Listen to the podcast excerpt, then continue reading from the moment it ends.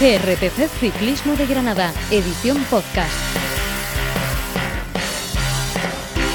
Hola, ¿qué tal? Bienvenidos a GRPC Ciclismo de Granada, decimoquinto podcast, seguimos creciendo, seguimos agradeciendo la acogida que nos estáis dando semana tras semana, pero nosotros no paramos, seguimos intentando preparar la mejor información, las mejores entrevistas y los mejores temas para tratar en Haciendo la Goma, junto a nuestro protagonista, siempre al final del programa.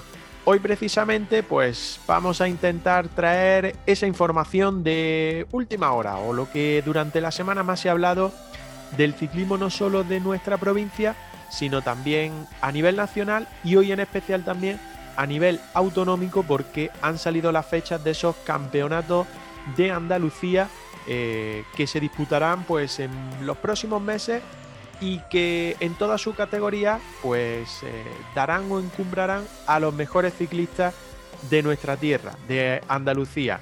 También tenemos las previas de los profesionales, lo que trae la semana, donde vamos a tener a, ciclismo, a ciclistas granadinos en ruta.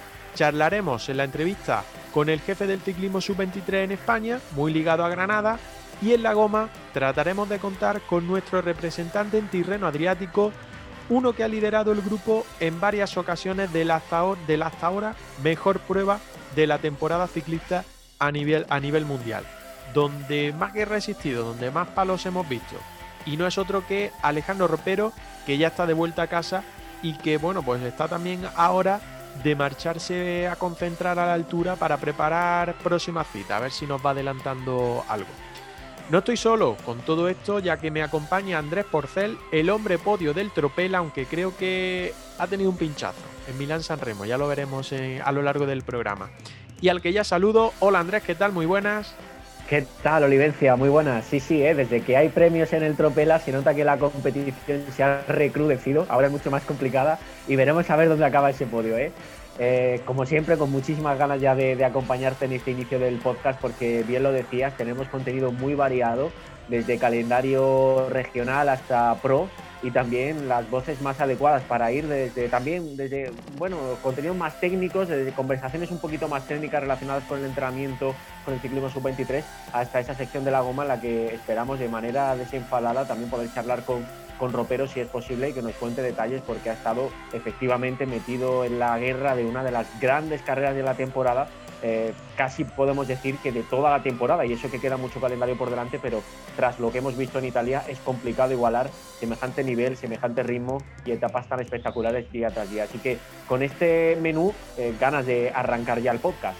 Pues sí, porque esperamos tener, tener a Ropero en, esta, en esa última parte del programa y en esa última parte también, pues eh, todos sabrán ya que teníamos en juego esos primeros calcetines de GRPC Ciclismo de Granada en nuestro tropelcho con la Milán San Remo y daremos a conocer pues quién se lo ha llevado, porque creo además que hablábamos, fíjate, la pasada semana de que podían apuntarse, de que la gente, los oyentes podía apuntarse para luchar por, por, ese premio, por ese primer premio en Milán San Remo y precisamente uno de los oyentes que se ha apuntado prácticamente a última hora ha sido el que se ha llevado el premio. Pero bueno, que ya hablaremos porque creo que algunos de los integrantes de la goma tienen un, enfado bastante, bastante grande porque no han podido, no han podido ganar.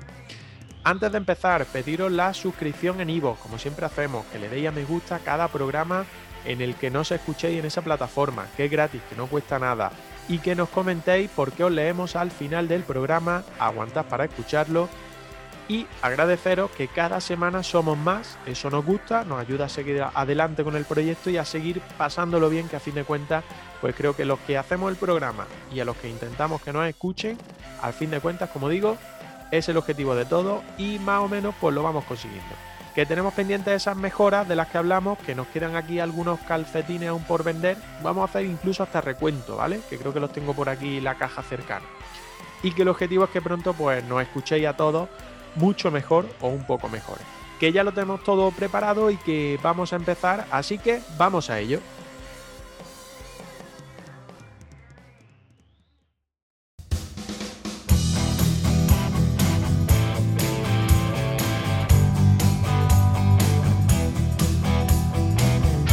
Estás escuchando el podcast de GRPC, Ciclismo de Granada.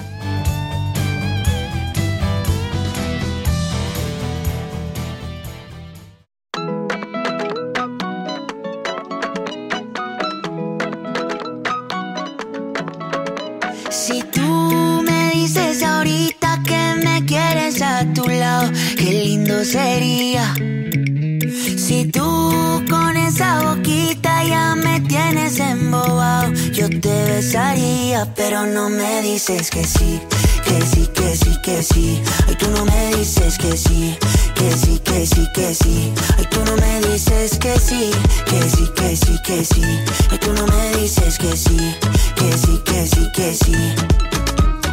Empezamos el bloque de información y hablamos ya del mundo profesional en primer lugar. Habíamos adelantado algunos temas en la introducción, pero vamos a empezar con el mundo profesional porque ya avanzábamos la pasada semana que el calendario se ha vuelto a reorganizar en cuanto a las pruebas que no se pudieron disputar al principio de temporada, en esos meses de final de enero y febrero.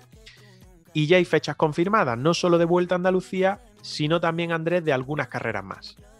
Efectivamente, ya tenemos un calendario un poquito más claro. Se han conocido, por ejemplo, fechas para la Vuelta a la Comunidad Valenciana, que debería haberse disputado el pasado mes de febrero. Ocupará finalmente las fechas del 14 al 18 de abril.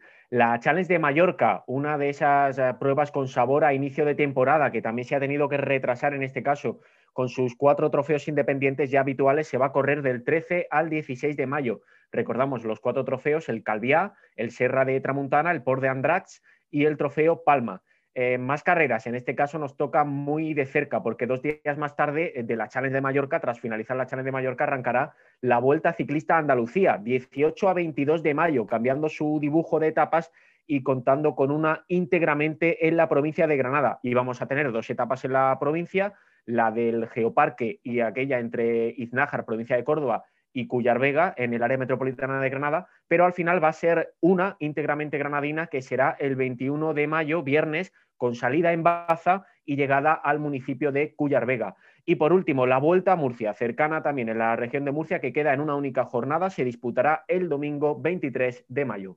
Sí, recupera un poco el formato que ha tenido en los últimos años. Creo que solo la pasada temporada tuvo dos jornadas, que la volví a recuperar y este año, pues debido a la situación al final, solo va a tener eh, una jornada y espero que con mejor señal de televisión, porque recuerdo algún año que aquello era un poco difícil de seguir porque solo emitían prácticamente los últimos 50 metros. ¿eh? Quiero recordar algo, algo así que pasó.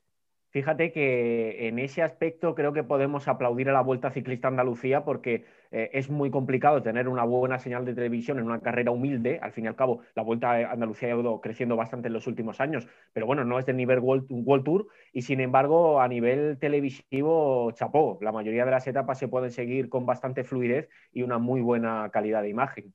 Sí, y horas de, de, seguimiento. La verdad es que la verdad es que sí, bien sea por Eurosport o bien sea por Andalucía Televisión, que también emite esa última hora, hora y media de, cada una de, las etapas. Pues estaremos atentos porque el calendario vuelve a extenderse. Creo que los equipos Pro Team van a tener bastantes opciones, mientras que, bueno, no tengan la opción de participar en ese Giro de Italia, que precisamente Challenge de Mallorca, Vuelta a Andalucía y Vuelta a Murcia, pues pisan esa primera grande de la temporada Giro de Italia y por lo tanto pues van a tener bastante opción de calendario y no tener ese paro más o menos habitual que suelen tener cuando se disputa una de, de las grandes del calendario, de las tres grandes.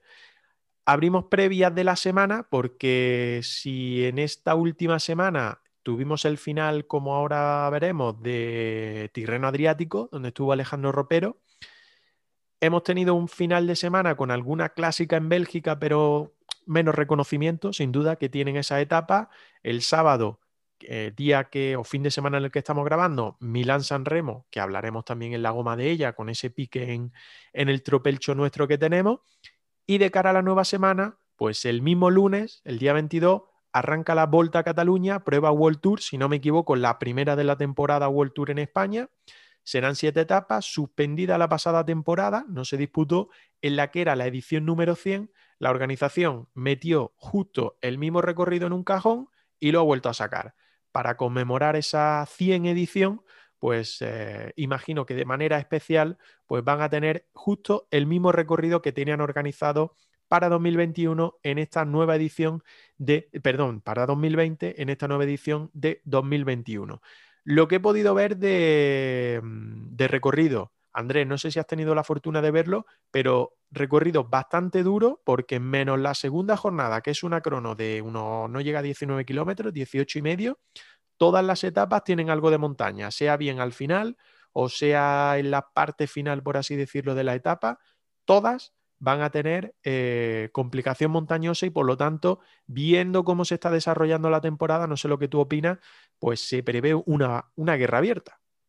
Totalmente de acuerdo contigo. Efectivamente, el perfil, las etapas de esta Volta a Cataluña dibujan un recorrido bastante, bastante duro y teniendo en cuenta cómo se está corriendo este año en pruebas con un, bueno, con un dibujo mucho menos complejo, mucho menos oh, técnico y menos duro, eh, la Vuelta a Cataluña puede ser toda una batalla. Afortunadamente, y que eso no cambie, es verdad que, es complicado mantener el mismo nivel de intensidad todo el año, pero, pero hasta ahora estamos viendo un ciclismo espectáculo casi prueba por prueba. Desde la actual de B6, que son pruebas de inicio de temporada mucho menos eh, eh, importantes en el calendario, hasta la más reciente terreno adriático y todo apunta por el, por el tipo de, etapas que, se han diseñado en Cataluña, como bien decías, eh, a que este, este, ritmo, este nivel de, intensidad puede, puede eh, continuar también en tierras del noreste de España.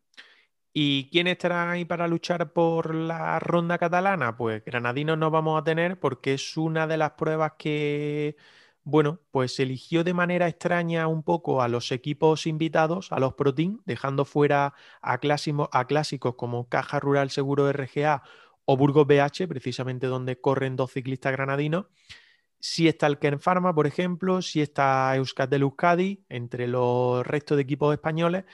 Y por lo tanto decía, ¿quién puede plantar batalla? Pues entre los favoritos, De Gen, Hugh Carthy, que tan buena vuelta a España hizo en 2020, Hughes, eh, Chris eh, Carapaz, los hermanos eh, Adam y Simon Yates, que por primera vez pues, se van a ver en equipos distintos en una carrera del máximo nivel. También va a estar Chris Froome, Mark Hirschi, que por cierto debuta con el UAE después de ese fichaje un poco extraño y que no, no ha quedado nada claro, o Nairo Quintana. Ausencias de última hora, aparte de la que veremos ahora como la del Alpecin, que no va a estar el equipo al completo, pues Miguel Ángel López, que habían dicho que iba a ser eh, su carrera de debut con el Movistar y que al final pues se ha, se ha caído de la lista. La verdad es que no está teniendo nada de suerte en este inicio de temporada el nuevo ciclista del Movistar, Andrés, en cuanto a preparación, parece, porque no termina de, arrancar la temporada.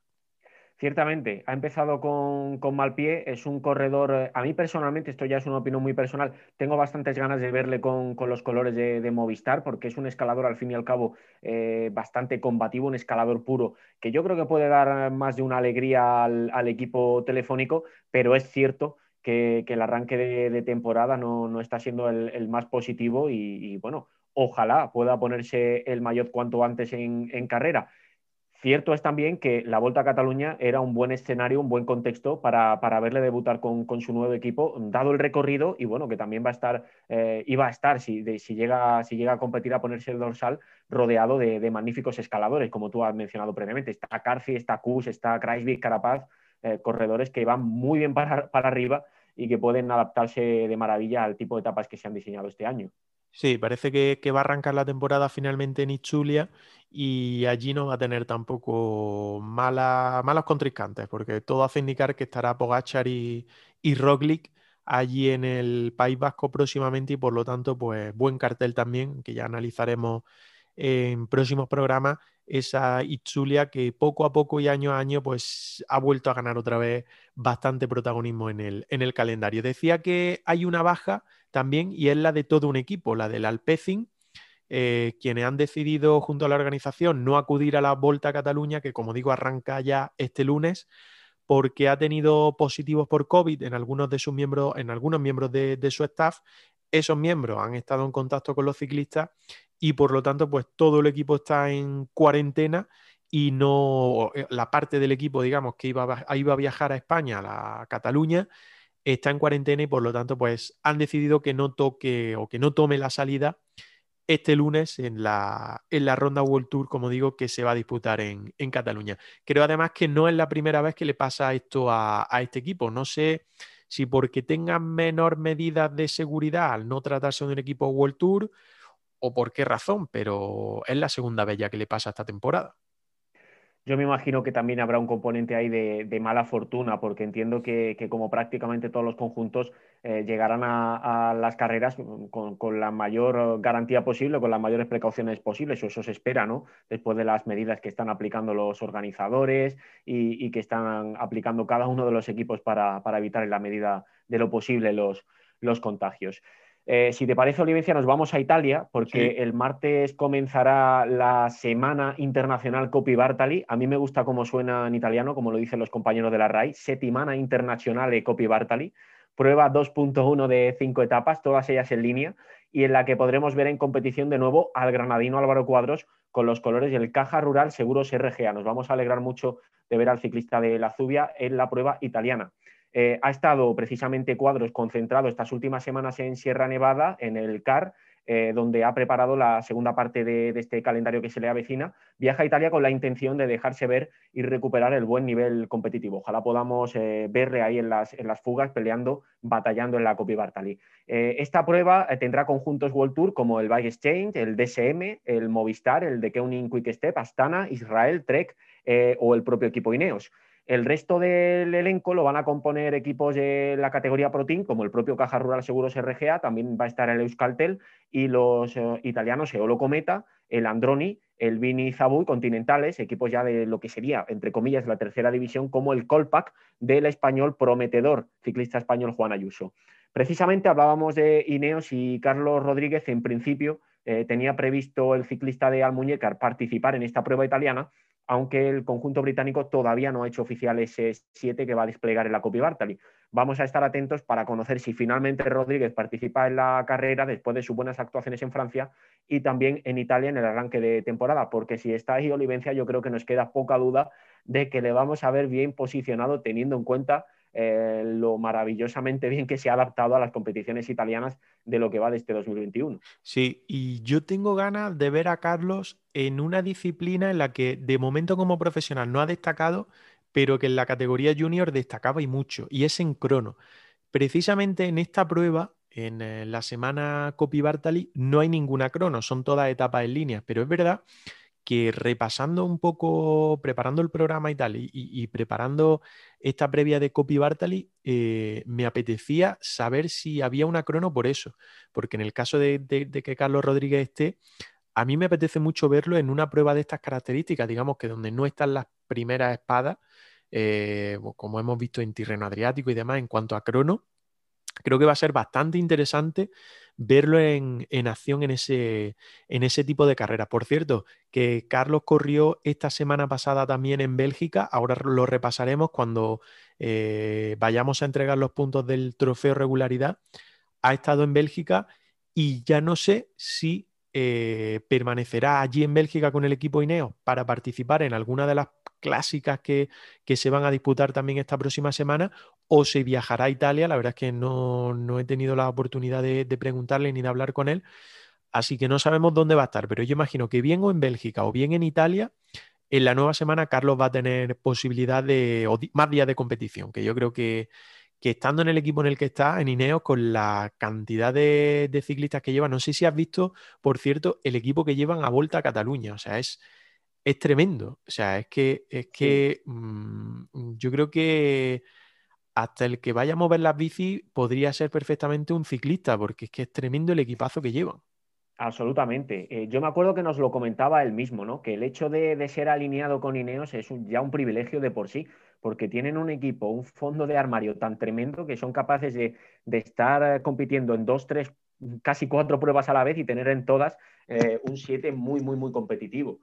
Eh, otra cosa buena que creo que tiene la, la Copy Bartali y que, puede favorecer a Carlos si finalmente está, en Italia con el Lineos es que tradicionalmente es una carrera en la que los británicos han dado bastante libertad o, han alineado un equipo eh, joven con ciclistas eh, bueno, que no son tan favoritos en otro tipo de, pruebas para, para, Ineos y que en esta Copy Bartali reciben algo más de, galones. El año pasado, creo recordar que, fue el año pasado cuando se vio eso con Jonathan Narváez, que se acabó imponiendo en la, en la general de, de Copy Bartali con los colores de, Ineos, sin ser el, bueno, uno de los primeros espadas del equipo y sin embargo ahí le dieron esa, eh, esa posibilidad de, ser líder y acabó llevándose la, la general. Así que sería eh, interesante si, finalmente Carlos puede estar ahí y, tiene ese margen también para, batallar un poquito más, más arriba. Ya ha demostrado tanto en la Igelia como en otro tipo de carreras italianas que, es capaz de estar muy, muy adelante. Pues sí, lo veremos, porque decía que eh, coincidiendo precisamente con, esta con estas pruebas, Volta a Cataluña y Copi Bartali, pues se van a disputar en Bélgica en la nueva semana tres pruebas. El miércoles 24, Brujas de Pan, eh, que servirá de previa para lo que normalmente en Bélgica pues es esta semana y media, dos semanas repletas de clásicas y toda ella además de, World Tour, o sea, del, máximo nivel. Decía, miércoles 24, Brujas de Pan, viernes 26, Clásica E3, domingo 28, Gante Bebelgen, miércoles 31, aunque nos salgamos ya de lo que normalmente nosotros hacemos repaso, miércoles 31, 31 a través de Flandes. Y el domingo 4 el Tour de Flandes. ¿Por qué resalto esta última prueba? Porque eh, como clásica que es, o monumento que es del ciclismo, como se le reconoce, en nuestro tropelcho, en el juego de tropela, pues abriremos otra competición más en cuanto a regalo en juego. No sé qué es lo que vamos a poner en juego esta vez. En la primera hemos puesto unos calcetines, habrá que ver qué es lo que ponemos como premio para el ganador en esta prueba, pero hay que apuntarlo porque el domingo 4 de abril ponemos en juego en nuestro tropelcho otro premio. Monumento significa prácticamente premio en el tropelcho de GRPC Ciclismo de Granada. Así que en este caso el Tour de Flandes también va a traer, eh, va a traer un, bueno, a un premiado. Y ya hemos visto, lo mencionábamos al principio de la presentación, que esto ha activado bastante la competición. ¿eh? Ha subido mucho la, emoción de la, de la competición. Eh, vamos, eh, Olivencia, si, te parece, con el trofeo regularidad 4 Ciclismo de, Granada. Eh, repasamos, adelantamos el repaso habitual, que lo, solemos hacer en la goma, a la sección de, información. Sumamos los importantísimos puntos de Alejandro Ropero en Tirreno Adriático, prueba de nivel World Tour, ya se demostró además por cómo se corrió. Se ha llevado Ropero 35 puntos al sumar 10 por participar, 10 por acabar y 15 al terminar en el puesto 83 de la general, es decir, entre los 100 mejores. Carlos Rodríguez participó el viernes en la prueba belga eh, Breden Coxide Classic, que es una prueba 1.pro en la que tomó la salida, pero no cruzó la línea de meta, finalmente tuvo que abandonar, por tanto, 10 puntos en este caso suma el ciclista de Almuñécar de Ineos por participar. Con ello, la General Pro queda de la siguiente manera. Carlos Rodríguez, 105 puntos, lidera el trofeo regularidad 4 CIC Ciclismo de Granada en este momento. 60 puntos, segunda posición, el ciclista de Durcal, Gabriel Reguero. 55 ya muy cerquita de Reguero, Alejandro Ropero, después de esos importantísimos puntos en Italia, la Tirreno.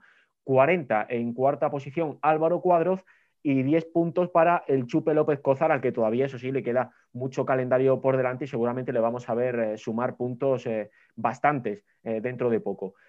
Podemos analizar un poco, Olivencia, ese desarrollo de esta primera parte del calendario que ya va ajustando un poco las posiciones. Quizá nos sorprende tanto que, Rodríguez esté, esté, el primero, pero ahí tenemos, sin ir más lejos, a un, a un reguero segundo que a ver, que no, no, te terminaba de escuchar muy bien. Eh, por lo que decía, Andrés, pues la verdad es que sorprende Gabriel Reguero que este segundo va a tener mucha opción. Ya dijimos desde el principio que lo bueno del trofeo regularidad que hemos hecho durante los últimos años es que tratamos de nivelar esa diferencia entre pruebas. Es decir, no porque un ciclista vaya a competir en pruebas World Tour, como el caso de Carlos Rodríguez o de Alejandro Ropero, que lo ha hecho en Tirreno Adriático, no hay una gran diferencia de puntuación con respecto a otras pruebas de menor, de menor nivel, por así, por así decirlo, en cuanto al orden que da la UCI.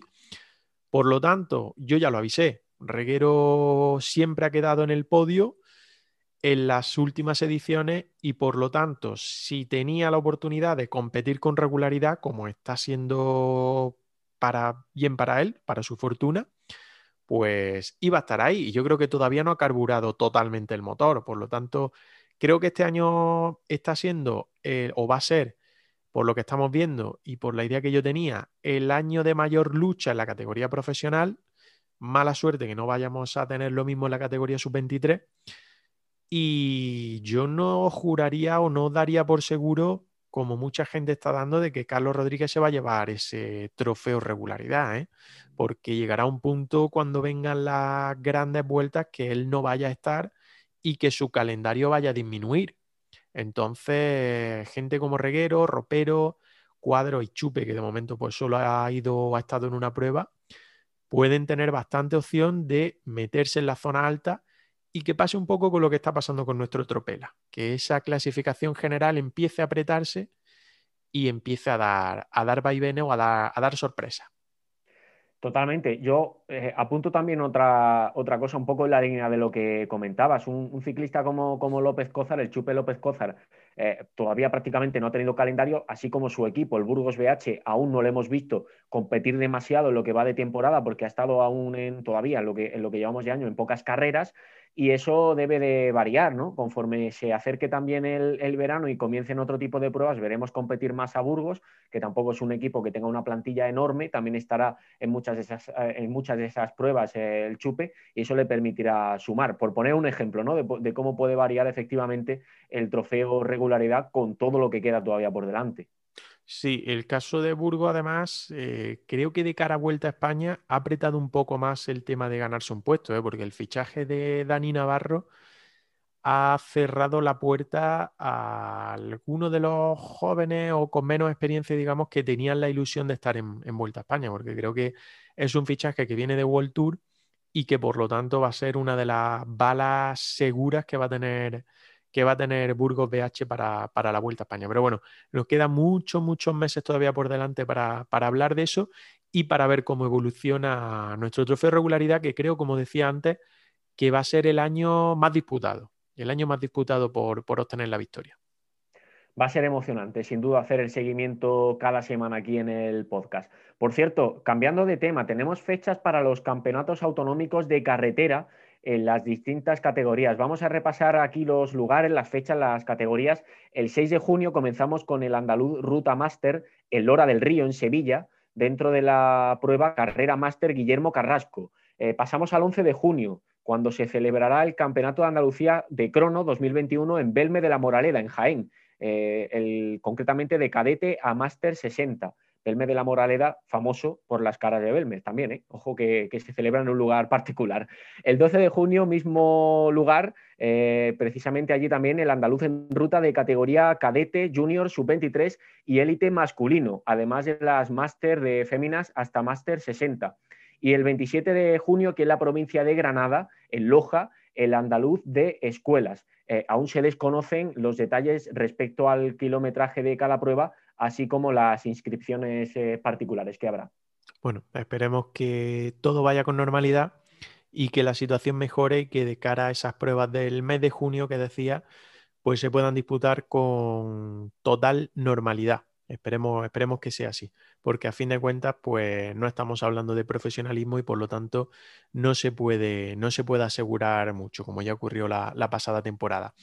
Para cerrar el bloque de información, que hoy nos estamos alargando un poquitín, pues recordar que tenemos por aquí todavía los calcetines de GRPC Ciclismo de Granada para echarnos una mano y poder mejorar un poco todo tema relacionado con el podcast, ¿vale? Ya iremos dando más, más novedades un poquito más adelante. No nos queda mucho, eso sí, hay que decirlo. Creo que en torno a 5 o 6 de los que no tengo reservados o que hayan pagado y estén todavía sin recoger, Creo que son esos 5, 6, 7 como mucho los que quedan por, encontrarle dueño. Así que poneros en contacto con nosotros, ¿vale? Y ya pues concertamos cómo, cómo hacerlo para entregaros esos calcetines de GRPC Ciclismo de Granada y de esa forma, precio, que no lo he dicho, como decimos toda la semana, 8 euros y 3 euros estáis colaborando con, con nosotros. Y ya lo último, el Tropela, que tenemos ganador de esa Milan San Remo, de ese premio que dijimos que íbamos a poner en juego, pero que no lo vamos a decir todavía, sino que vamos a esperar a la goma para que nuestro, bueno, nuestra grupeta se ponga también, le ponga, se le ponga un poco también los dientes largos, porque no hemos sido ninguno de, de nosotros quienes hemos ganado. Por lo tanto, estamos demostrando, como ya dijimos al principio, que no tenemos ni idea de ciclismo, Andrés. Me acuerdo, Livencia, que hubo un momento en el que llegamos a, plantearnos, oye, y si el premio lo gana alguno de nosotros, ¿qué hacemos? No ha hecho falta llegar a ese escenario, ¿eh? Nos han mojado la oreja nuestros oyentes, como tiene que ser. Sí, sí, sí, totalmente. La verdad es que mm, Hemos estado ahí unos cuantos luchando. Creo que, hasta el final, casi como en el sprint en el que se ha decidido la, la San Remo, pero no, no hemos podido. Nos la han levantado, pero en toda nuestra cara. Pero bueno, que ya hablaremos, hablaremos en, en, la goma un poquito más. Que vamos a volver o que vamos a desconectar en nada, dos segundos, y que volvemos ahora mismo y seguimos adelante con, con el programa. Volvemos ahora. Escúchanos en iVoox y Spotify. Síguenos en redes sociales. CRPC Ciclismo de Granada. En Instagram, Twitter y Facebook.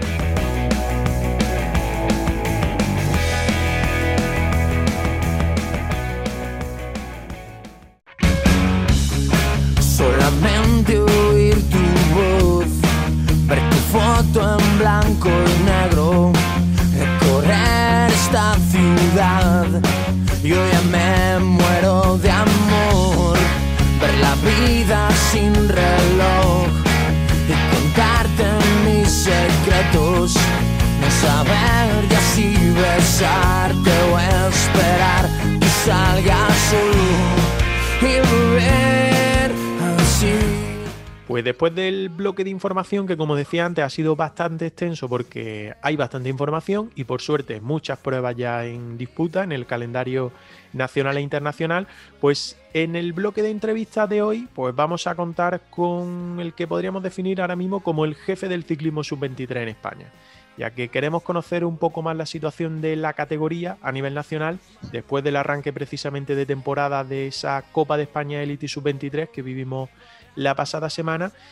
Y también pues lo es desde el pasado mes de enero, en el nuevo año, también como decía el seleccionador de, MTV, seleccionador y responsable de preparar y formar a los preparadores también que salen de, la UGR, de la Universidad de, Granada, y que están repartidos, pues la mayoría de ellos ya por todos los equipos de la geografía nacional e internacional.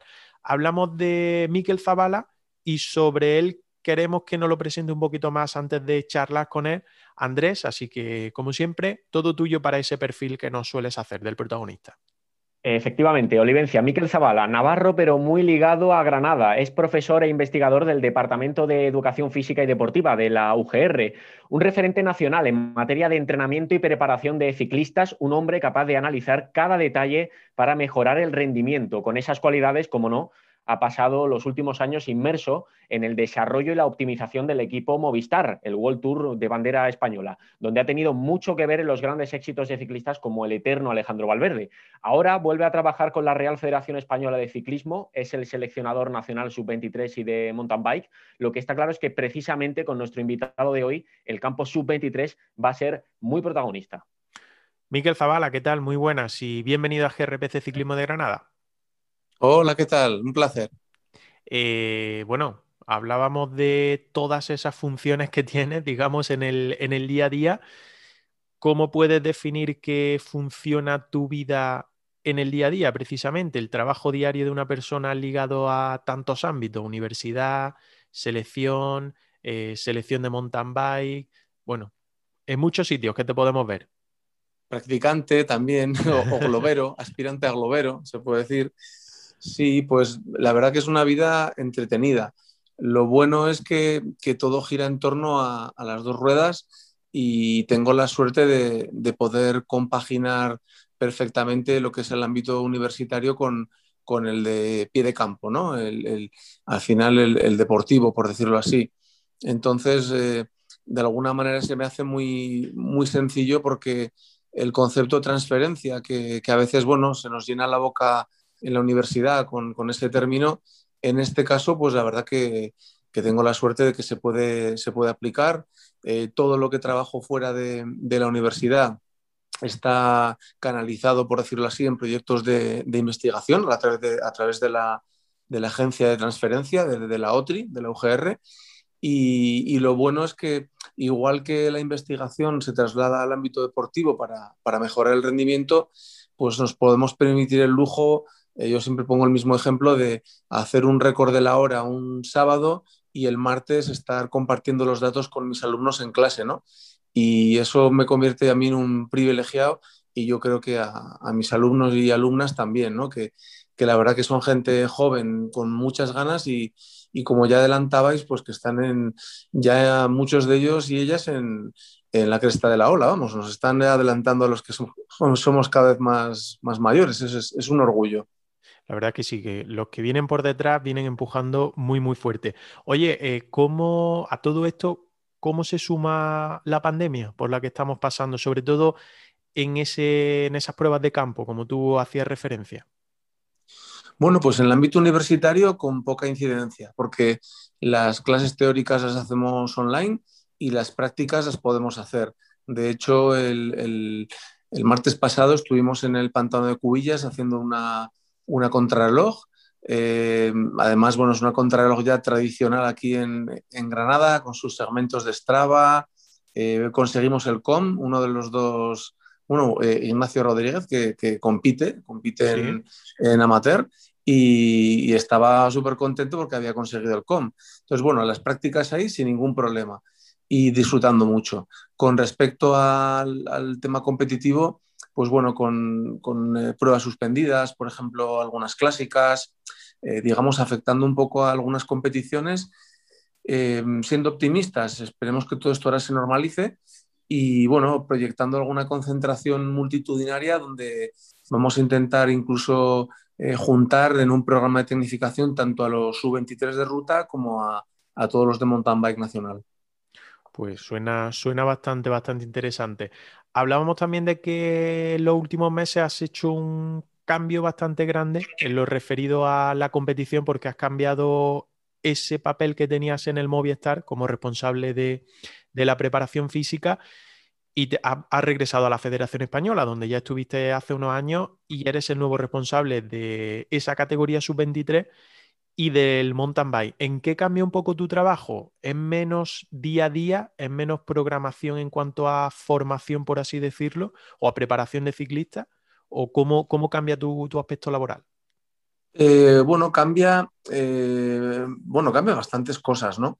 Porque, por ejemplo, en Movistar durante siete años yo era el, yo era el director de rendimiento eh, y además jefe de entrenadores y entrenaba a algunos ciclistas, pocos, pues siempre algunos de habla inglesa, pues me, tocaba siempre pues o Alex Dowsett o Jürgen Roelands o, o Rory Sutherland y siempre Alejandro Valverde también, que para mí ha sido más que alguien que yo entrenara, que sería muy prepotente decir eso, alguien de quien he aprendido, ¿no?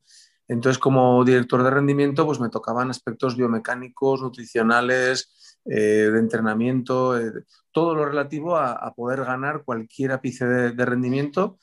Y el último año, el año pasado, eh, ya entró Pachi en el equipo, hubo bastante revolución, bastante cambio en el equipo y fue el momento en el que, bueno, consideramos que, que había que, bueno, que, hacer algún cambio y ese revulsivo y esa motivación la encontramos en, la Federación Española, en un proyecto eh, muy interesante, donde además cabía también la investigación, que, a mí al final es lo que me mueve, ¿no? el poder compaginar la investigación con el rendimiento y, el, buscar siempre la mejora del rendimiento y, y, ¿por qué no?, publicar también y hacer eh, hacer ciencia, ¿no? Y entonces la, federación, eh, bueno, nos puso en bandeja un proyecto que, bueno, que, hemos empezado ahora con muchas ganas, con gente joven en su 23, que es súper, súper agradecida, y, luego también con mountain bike, que para mí es un, ámbito que, conocía pues, de, de, antaño, ¿no? Donde empecé yo también en la Federación Española hace, hace años. Miquel, el trabajo con el equipo sub-23 es, complicado, es eh, bastante elevado. Lejos de lo que la gente pueda llegar a pensar desde fuera, desde la propia federación se le realiza un, bueno, un seguimiento a los corredores y además también tenéis pruebas eh, donde acudís incluso junto a, pelotones profesionales, ¿verdad?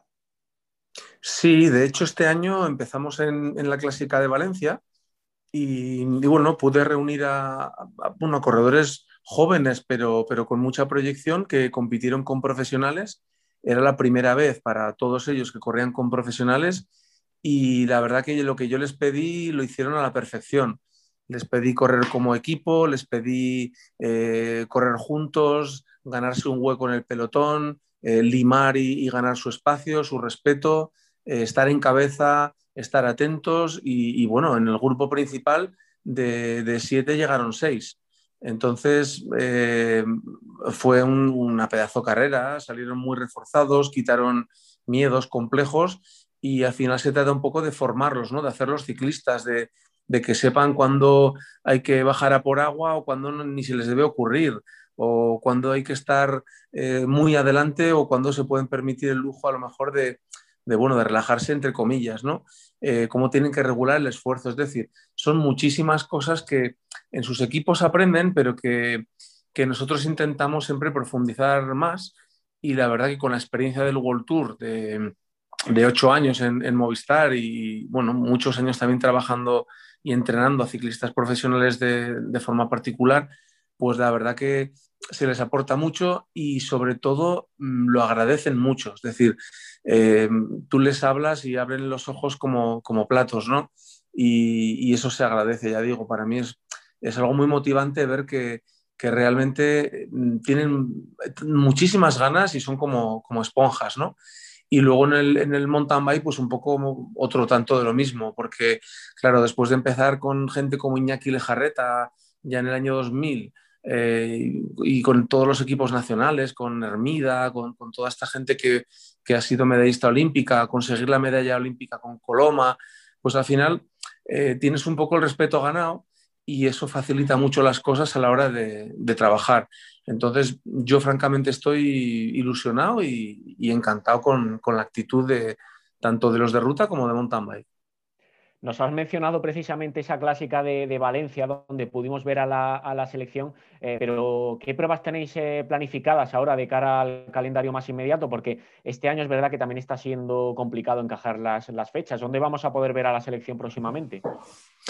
Bueno, pues había, había cinco Copa de las Naciones programadas y ahora prácticamente se ha quedado en, tres. Entonces tenemos Orlén, Tour de Pax, tenemos eh, el Tour del Porvenir, evidentemente, como, como el culmen, digamos, de, de, todo, ¿no? Donde habrá que clasificar, evidentemente, y, es nuestro objetivo estar entre las 15 primeras naciones para, para poder estar ahí.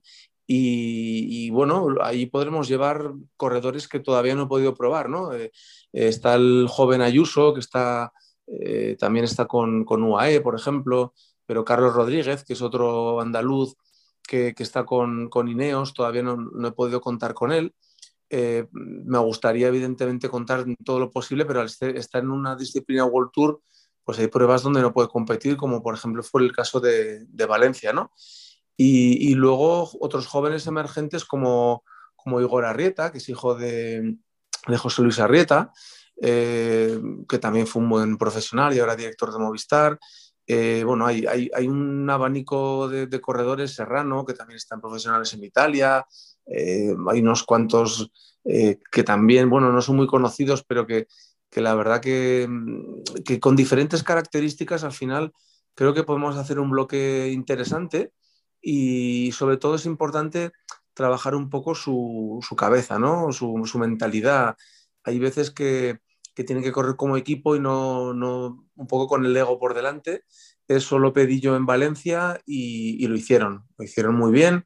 Yo les expliqué, pues muchas veces los criterios a la hora de fichar ciclistas en profesionales. Y no es únicamente el que mejores resultados tiene, sino el que mejor ciclista es en el sentido de aportar, hacer su, su labor, su trabajo, llevar un rol eh, con disciplina y hacer lo que el equipo y el, rematador, entre comillas, puede necesitar. Y lo entienden, lo entienden, eh, pero tienen que saber eso, ¿no? Que al margen de lo que se vea en un número, en un resultado, estamos mucha gente que observamos cómo rinden, cómo trabajan para que otros al final hagan que eso luzca y todos son necesarios, cada uno en su posición. Y que, lógicamente eh, eso es muy importante y, que se, se, va a valorar. Eh, entonces, yo creo que esa conciencia de trabajo en equipo hay que, bueno, de alguna forma marcar esa impronta muchísimo, que se la crean de verdad para que al final pues consigamos algo interesante. Has mencionado varios nombres, uno de ellos el de Juan Ayuso. Eh, en este caso concreto, ¿qué trabajo tiene, tiene marcado la, federación, eh, en especial con, Ayuso, después de que del salto desde junior a pro, aunque ahora esté, bueno, esté cedido en un equipo continental, pero en realidad ya es propiedad del, UAE, de un gigante del ciclismo? Sí, sí, de hecho en breve eh, está programado pues, que pase como un stagiaire, bueno, stagiaire en realidad, que empiece ya a, correr con ellos, ¿no? Em, eh, evidentemente lo que intentamos es trabajar mucho con los directores, hablar mucho con los directores de los equipos, que, bueno, que muchas veces pues, mm, te cuentan su versión, ¿no? Entonces aquí hay un montón de perspectivas que estudiar, desde lo que te cuentan los corredores, lo que te cuentan los directores y sobre todo también lo que tú ves en, las carreras, ¿no? aunque no puedas estar en todas, y, también un poco la perspectiva de, entrenadores. En el caso de, Ayuso, pues bueno, se va observando un poco, al igual que con otros, pues cómo van haciendo las cosas, eh, cómo lo van programando, cómo van entrenando. Eh, pues por ejemplo con Íñigo San Millán, que, trabaja con él en, UAE, aunque esté, como dices, en otro equipo cedido ahora, eh, es quien lleva su, preparación pues bueno, pues estamos al tanto de, si tienen una, pequeña eh, enfermedad, una pequeña lesión, si están muy bien, si están con la preparación más retrasada, si están un poco saber sus condiciones y atender también a sus intereses, ¿no? Intentamos evidentemente que cuando vengan con el equipo nacional, pues vengan eh, en buenas condiciones y, con ganas, convencidos. Y en el caso de, de Ayuso, pues que quizás en el pasado igual era un poco más esquivo, pues la verdad que está muy, muy contento y con una predisposición muy buena, pues porque hemos hablado de un plan a nivel de grupo, ¿no? De cuáles son las intenciones, de qué buscamos, qué queremos y que al final buscamos que rindan lo mejor posible y así todos contentos porque ellos se pueden proyectar mejor también pues para mejorar su situación con, con sus equipos respectivos. Dabas antes otro nombre, Miquel, que era el de Carlos Rodríguez. A nosotros nos toca mucho porque, bueno, en el programa tratamos también de centrar la información en los ciclistas granadinos que tenemos en el campo profesional, en el campo sub-23 y demás. Y quería preguntarte, aunque ya has adelantado algo, si contabas con él en el caso de, Carlos, que está en su segundo año sub-23 por edad, pero que pertenece a un equipo World Tour y que estamos viendo cómo está rindiendo a un excelente nivel en este arranque de temporada. Lo hemos visto en Francia, lo hemos visto en Italia Cuéntanos un poco, bueno, cuál es la idea que tenéis con él en cuanto a la selección sub-23.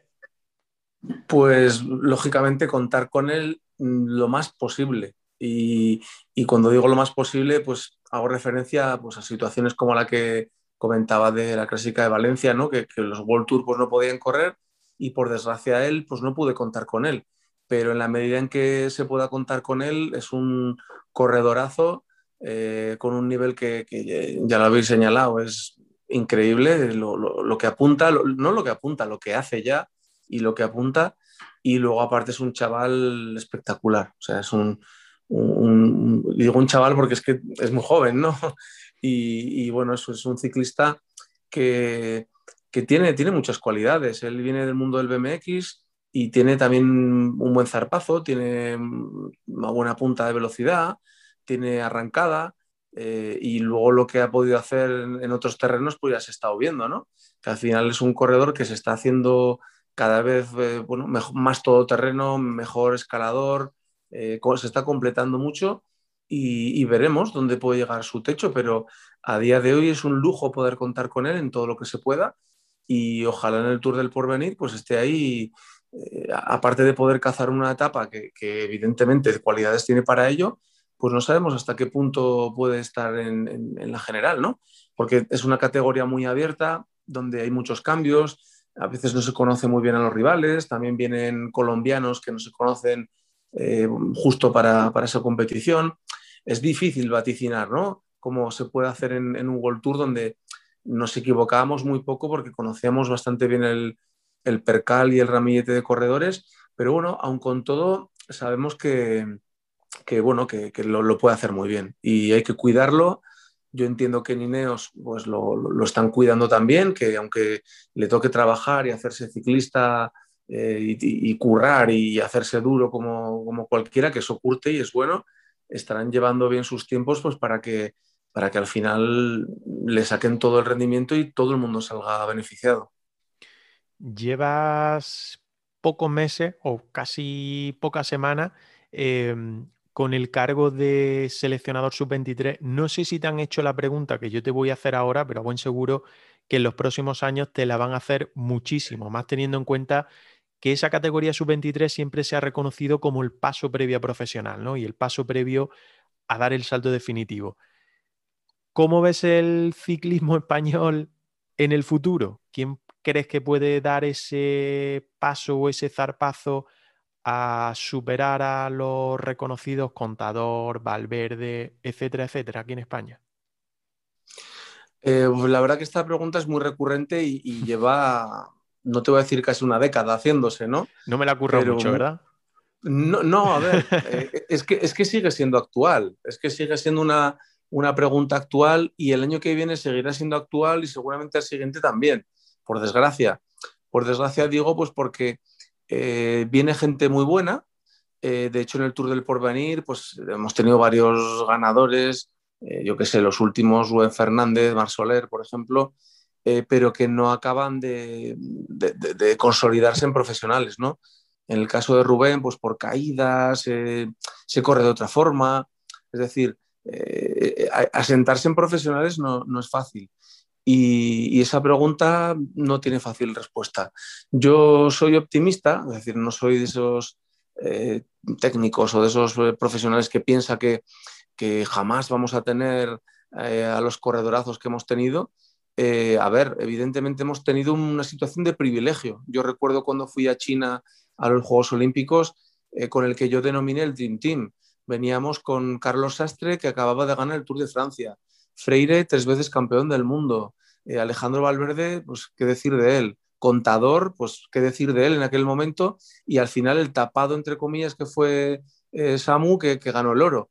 Eh, repetir eso mm, es muy complicado.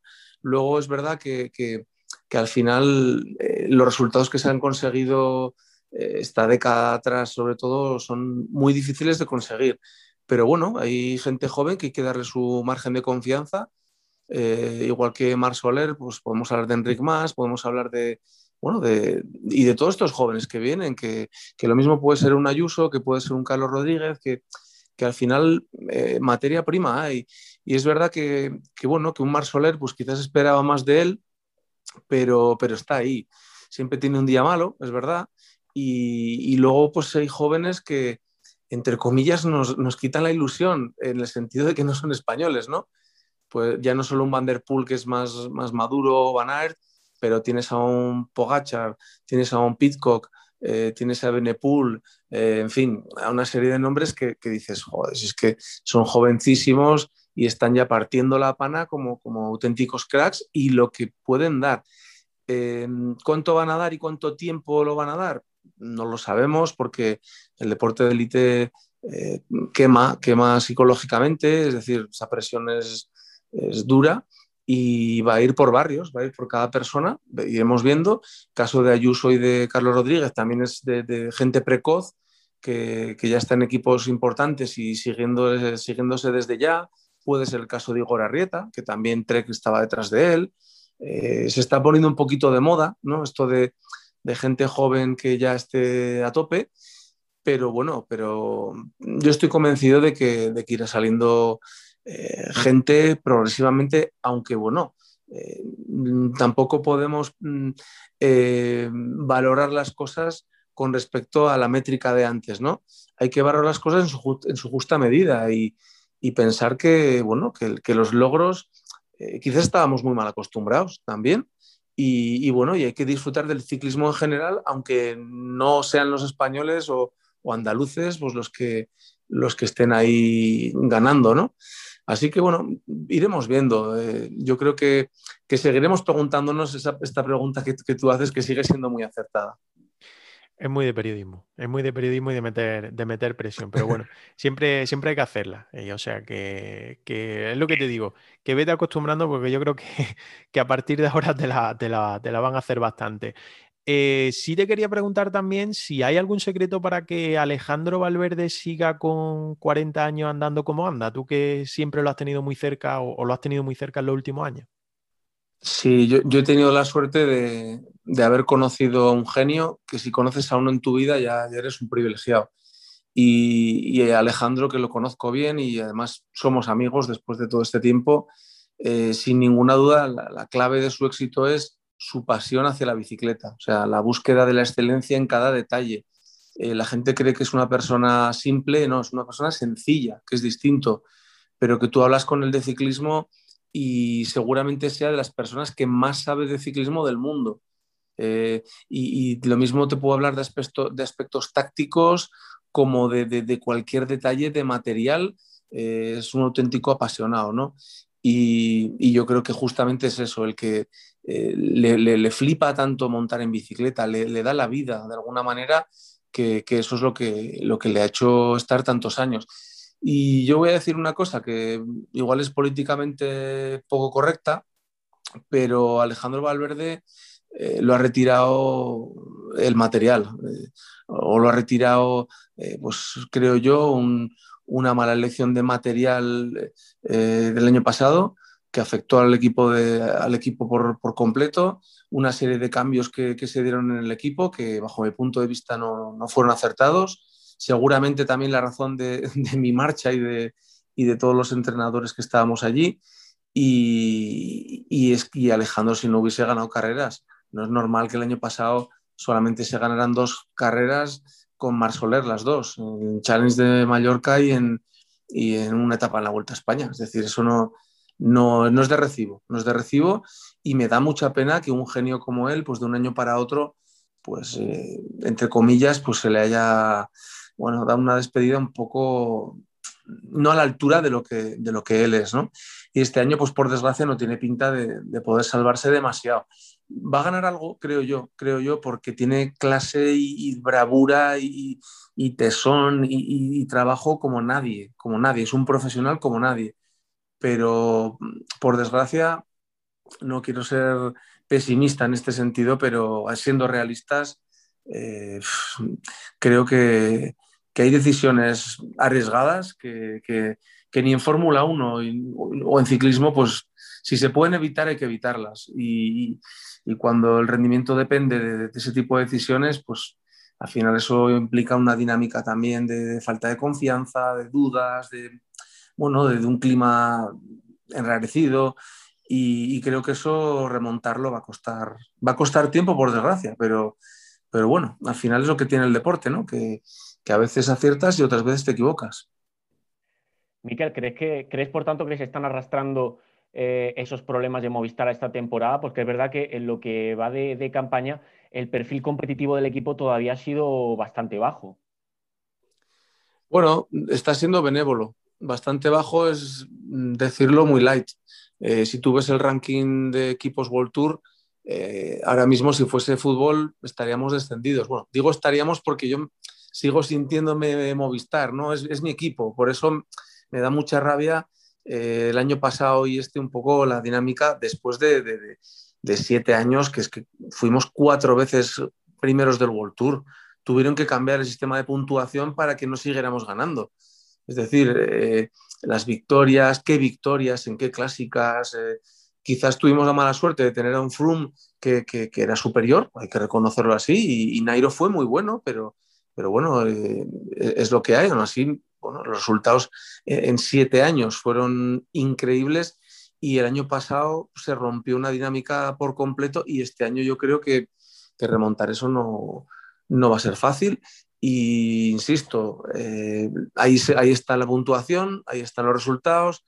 Me da mucha pena, francamente, eh, y, y, habrá que cambiar cosas. Habrá que cambiar cosas porque porque si no, al final eh, la gente no se duerme y yo creo que habría que hacer un poco de, autocrítica y, no pensar, no, hemos cambiado cosas estructurales, es que eh, estamos haciendo el equipo más... Mm, no, entiendo yo un poco eh, que, se hagan cambios que afecten tan, tan drásticamente al, rendimiento, ¿no? yo siempre pongo el ejemplo de la Fórmula 1, ¿no?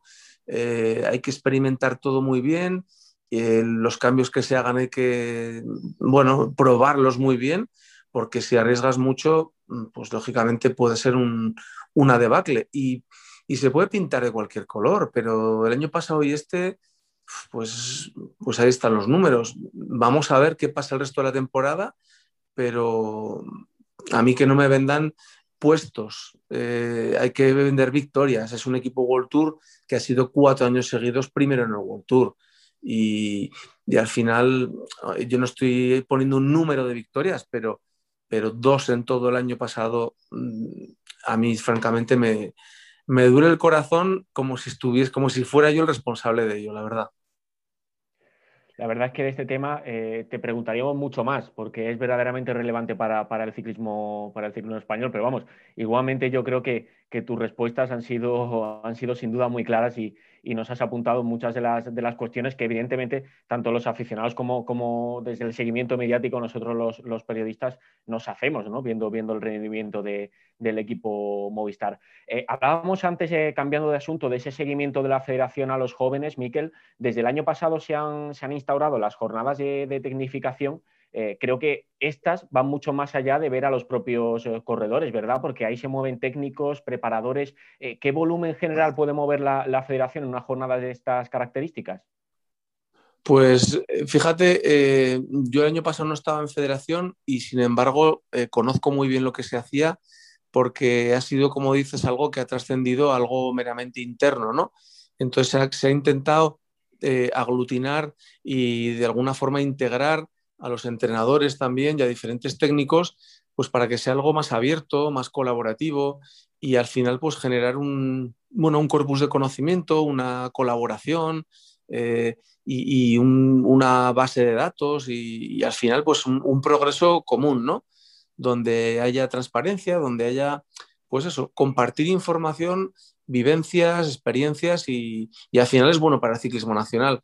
Eso, lógicamente, si alguien lo puede hacer, es la Federación Española. Al final, cada equipo mira por lo suyo. Eh, nosotros no hemos podido publicar ni, hacer saber muchas cosas que, hacíamos con, Movistar, pero en el, ámbito de la federación, uno de mis objetivos es eh, instaurar el área de, de I+D, donde se dé también visibilidad a todo lo que se está haciendo en el programa de tecnificación, ¿no? Porque claro, ahí van todos los corredores, los mejores de, todas las especialidades, no solo los seleccionables para pruebas, internacionales, sino también un poquito más en, número. Y como ejemplo, mm, pues deciros en, la próxima concentración que, yo tengo intención de realizar en cosa de un mes aproximadamente, me gustaría contar con en torno a 50 ciclistas entre sub-23 y mountain bike. Más luego, aparte, eh, técnicos, eh, evaluadores, porque al final también hay bueno, licenciados o graduados en ciencias del deporte que, son los que están eh, haciendo todos los test, que son pues científicos validados con la última tecnología disponible. Y luego todo esto se sube a una plataforma donde cada deportista puede acceder a todas sus pruebas, desde biomecánicas, analíticas, test de esfuerzo, test psicológicos, etcétera, etcétera, ¿no? Y tienen un feedback que además se comparte con, los entrenadores, se hacen charlas, eh, se colabora allí mismo con los entrenadores que son, son invitados y surgen cosas muy interesantes. Pues, por ejemplo, eh, un orgullo para mí es que, algún alumno de, la, maestría de ciclismo de Granada, como Antonio Campos, pues conoció a Carlos Barredo en una de estas jornadas y ahora está trabajando con el Fundación Contador y, está trabajando entrenando a un buen número de, corredores, ¿no? Al final es un poco eso, el no tener complejos, compartir información, metodología, conocimiento y, al final eso es bueno para, el ciclismo nacional, ¿no? Que avance y que no vaya cada uno con su chiringuito, con la mentalidad antigua de, yo lo mío, que nadie se entere, etcétera, etcétera, sino que, que los ciclistas además cada vez sepan más, tengan más criterio, igual que los usuarios de, de la calle y así exigirán más a los profesionales y, todo irá en línea pues de, menos gurús y menos panorámicos y de gente más, bueno, pues trabajadora y, constante y que al final pues comparta objetivos, eh, ilusiones y, trabajo con, con, corredores, directores, equipos, etcétera. Miquel, hay que recordar, por cierto, en esta línea que en nuestra universidad, en la UGR, la Universidad de Granada, eh, vienen a formarse en esa facultad de ciencias del deporte los que seguramente puedan ser en el, futuro algunos de los hombres fuertes del ciclismo nacional e internacional en materia de entrenamiento. Sin duda, sin duda. Y, es lo que a mí mm, más, eh, más orgullo me, supone, ¿no? Porque al final yo soy un profesional más. Es verdad que, que, bueno, pues empecé en una época en la que no había entrenadores porque eh, yo ya veis que no me muerdo mucho la lengua y, me lo puedo permitir y debo hacerlo porque tengo una responsabilidad como quizás punta de lanza por, cronología, ¿no? no por capacidad de, todo esto. Y, lo que sí os puedo decir es que en, mi época había médicos que, bueno, que utilizaban algunos de ellos malas artes era la época del, dopaje, no solo no hacía falta entrenadores, sino que eran un, bueno, un estorbo, por decirlo así. Eh, yo empecé el mountain bike, una disciplina mucho más eh, nueva, sin tanto lastre histórico, y lo que hacía Sky en, en 2011, nosotros lo hacíamos ya en 2000, 2001. Eh, y, además, bueno, de, de, ahí llevamos mucho, mucho adelanto, pero el ciclismo de carretera llevaba pues ese lastre de, bueno, de, lo que se llevaba haciendo toda la vida, ¿no? El tsunami que supuso el caso Armstrong, sobre todo, aparte de otras operaciones como la Puerto, la última de ellas, pero sobre todo el caso Armstrong, hizo que gente como yo pudiésemos pasar al ciclismo profesional, que ahora posiblemente sea el deporte de élite más limpio que existe, el ciclismo profesional el World Tour, con su pasaporte biológico, con su no needle policy, con su no, no, poder utilizar eh, ayuda ergogénica con, agujas, el eh, Adams, el seguimiento Adams, eh, incluso una, normativa antidopaje más dura que la de la WADA. Es decir, un, cambio importante y claro, de ahí que, que, luego surgió el criterio organizacional de la UCI, que igual que piden avales económicos, también piden, por ejemplo, que haya un número de entrenadores por cada corredor, para un número de corredores, que, los médicos no puedan, no se, les prohíbe que sean entrenadores, por ejemplo. Se prohíbe también que, personas relacionadas con el dopaje en el pasado sean entrenadores. Y, bueno, yo en ese sentido, pues tuve la, mala suerte de, empezar cuando otros entrenadores ganaban mucho dinero asociándose al dopaje yo supe decir no, o pude decir no, eh, y ahora pues puedo tener la boca grande y, de alguna manera trabajar para, que lo que yo digo en mis clases en la universidad pues tenga credibilidad y que la gente joven eh, que viene por detrás viene muy fuerte y que debe pasarnos, eh, sobrepasarnos y, además debemos darles ese relevo, como si fuese la prueba de americana, tiren para adelante consolidando pues un rol que cada vez es más, más importante, ¿no? Ahora incluso con, eh, el Big Data y el, análisis de, datos, pues es muy importante que los licenciados y graduados en ciencias de deporte sepan cómo trabajar todo esto, como me ha tocado a mí hacer en, Movistar con Telefónica, ¿no? Eh, trabajar con informáticos, con matemáticos, pero que al final, sin nuestra aportación, pues no saben trabajar esos datos. Y la verdad que es una responsabilidad que llevo con, orgullo, que, no me importa bajarme al barro en Facebook si surge algún tipo de discusión eh, técnica, metodológica, siempre con educación, con respeto, pero que, es el momento de hablar de, cosas con criterio y de no permitir que, que haya un intrusismo como ha habido toda la historia, ¿no? Y que un maquinista de tren sea el gurú de los entrenadores o que un, qué sé yo, un biólogo o un farmacéutico vayan de nutricionistas, de entrenadores, de...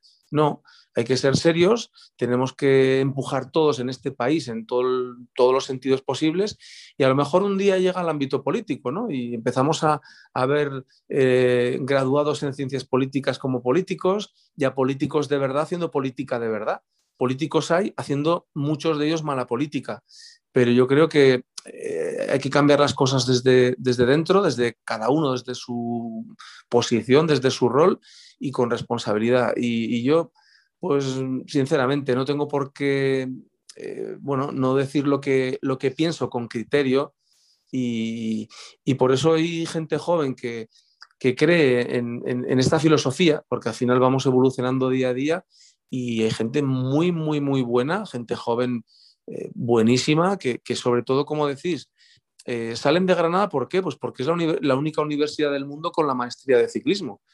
Tenemos eh, un montón de créditos, tenemos dos optativas y un anual de 12 créditos, un curso de doctorado de, ciclismo, un grupo de investigación de ciclismo y al final hay gente que, que eh, mediante becas Seneca o de, cualquier sitio viene a, Granada a estudiar ciclismo.